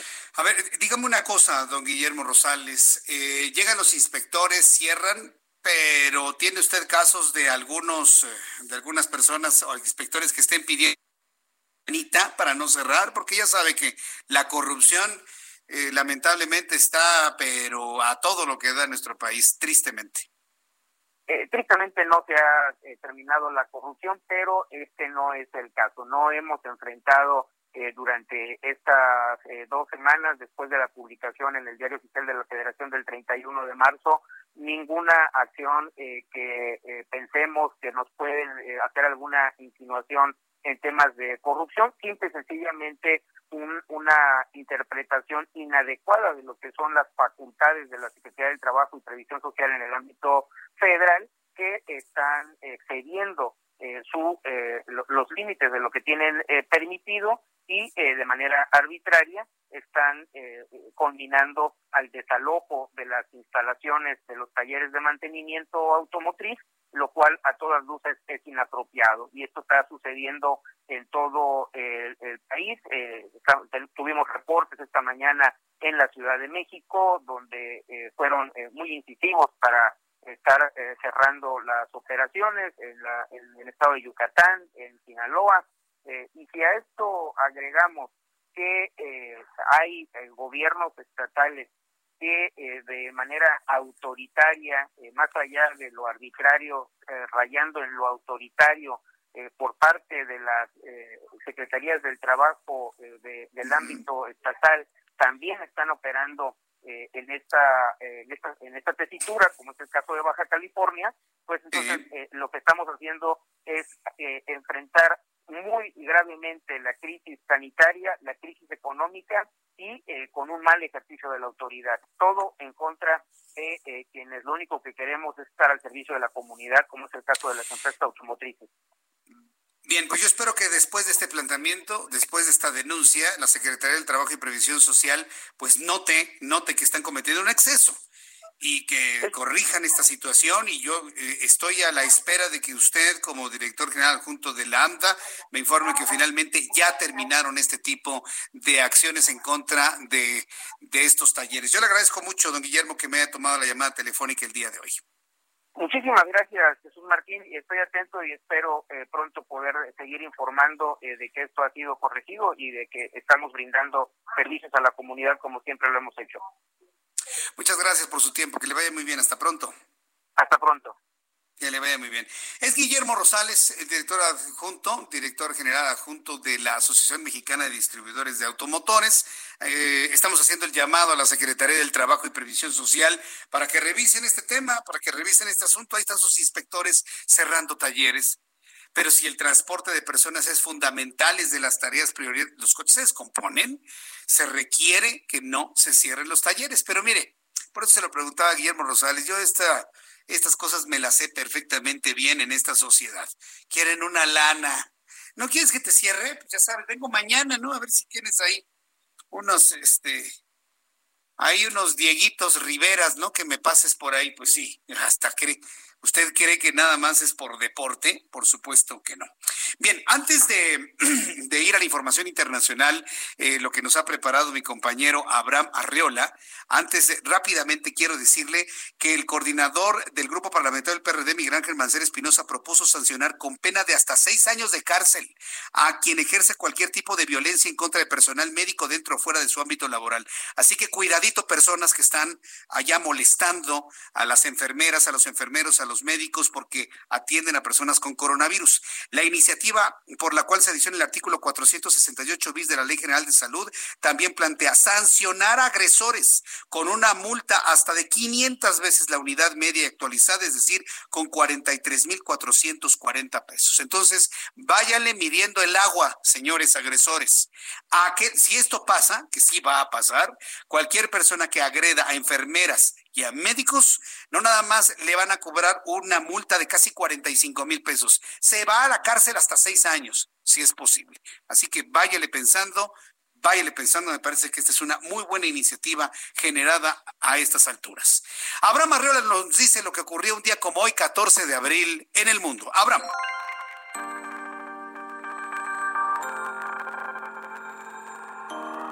Esto es un día como hoy en el mundo. 1865, en los Estados Unidos, John Wilkes Booth dispara al presidente Abraham Lincoln, el cual muere al día siguiente. 1894, también en los Estados Unidos, Thomas Edison presenta el kinetoscopio, un artefacto que era utilizado para ver imágenes. Este fue un precursor de las películas cinematográficas y se basa en una idea del inventor Muybridge. 1910, caramba, seguimos en Estados Unidos, pues ahí el presidente William Howard Taft comienza la tradición de lanzar la primera pelota en un partido de béisbol. Y por si fuera poco, también en ese país, pero en 2003, se completa el mapa del genoma humano. Esto fue un día como hoy en el mundo, digo en Estados Unidos, por lo que veo. En Estados Unidos, gracias Abraham Arreola por las efemérides del día de hoy. Vamos directamente con Patricia Alvarado, nuestra corresponsal en Madrid, quien nos actualiza las cosas allá en España. Es allá una idea de reactivación económica. Adelante, Patricia. Muy buenas tardes, Jesús. El Fondo Monetario Internacional echó un jarro de agua fría a las previsiones económicas de España, que será uno de los países de Europa más golpeados por el confinamiento para combatir el coronavirus. Según el FMI, el desempleo superará el 20% y el Producto Interior Bruto, la riqueza del país, se hundirá un 8%, el mayor desplome de su historia. En un mes de parón por COVID-19 se dio plumazo a seis años de crecimiento. El turismo, el principal generador de divisas, perderá 80% de sus ganancias este año, alrededor de 100 mil millones de euros. Las aerolíneas, los cruceros, los hoteles, restaurantes y bares se encuentran en situación muy delicada que podría llevarlos a la quiebra. Jesús, Fíjate que el personal sanitario y las cajeras de los supermercados están sufriendo un despreciable acoso de los vecinos de edificios donde viven. Les dejan mensajes anónimos en su buzón para que abandonen el inmueble y en algunos edificios hay carteles en los que se lee Sabemos de tu buena labor en el hospital y se agradece, pero también tienes que pensar en tus vecinos. La policía española anunció que estas muestras de discriminación y rechazo serán consideradas delito de odio, que conllevan entre uno y cuatro años de cárcel. El personal sanitario ha pedido que haya menos aplausos a las ocho de la noche desde los balcones y más empatía. Te mando un abrazo desde Madrid. Muy buena tarde, Jesús. Muy buenas tardes, buenas noches y buenas madrugadas allá en Madrid. Patricia Alvarado. Antes de despedirnos, me despido con la siguiente información. El diario británico Financial Times es de corte conservador, de derecha, está titulando un editorial que se llama El despliegue de una tragedia presidencial. Ya aparece en los diarios de la Gran Bretaña y de Europa el día de hoy. ¿Está amaneciendo allá? Bueno, el diario británico Financial Times asevera en su editorial de mañana que el presidente Andrés Manuel López Obrador reaccionó ante la pandemia de COVID-19 con respuestas torpes, así se escribe, así lo escribe el diario británico Financial Times, respuestas torpes y un comportamiento errático. Y tras criticar las medidas económicas implementadas desde la presidencia imperial, presidencia imperial advirtió sobre una posible catástrofe humanitaria del tamaño del que vive Venezuela. Esto está escribiendo el Financial Times en su editorial el día de hoy que se intitula El despliegue de una tragedia presidencial. Mañana hablaremos más de este editorial y evidentemente las reacciones que tenga el presidente de la República. Ya nos vamos. Le invito para que continúe con las frecuencias del Heraldo Radio. Le envío un fuerte abrazo, muchas gracias y le recuerdo, mañana Heraldo Televisión, 2 de la tarde. A las 6 de la tarde, Heraldo Radio. Yo soy Jesús Martín Mendoza por su atención. Gracias y que tenga usted muy buenas noches. Esto fue Las Noticias de la Tarde con Jesús Martín Mendoza. Escucha la H, Heraldo Radio.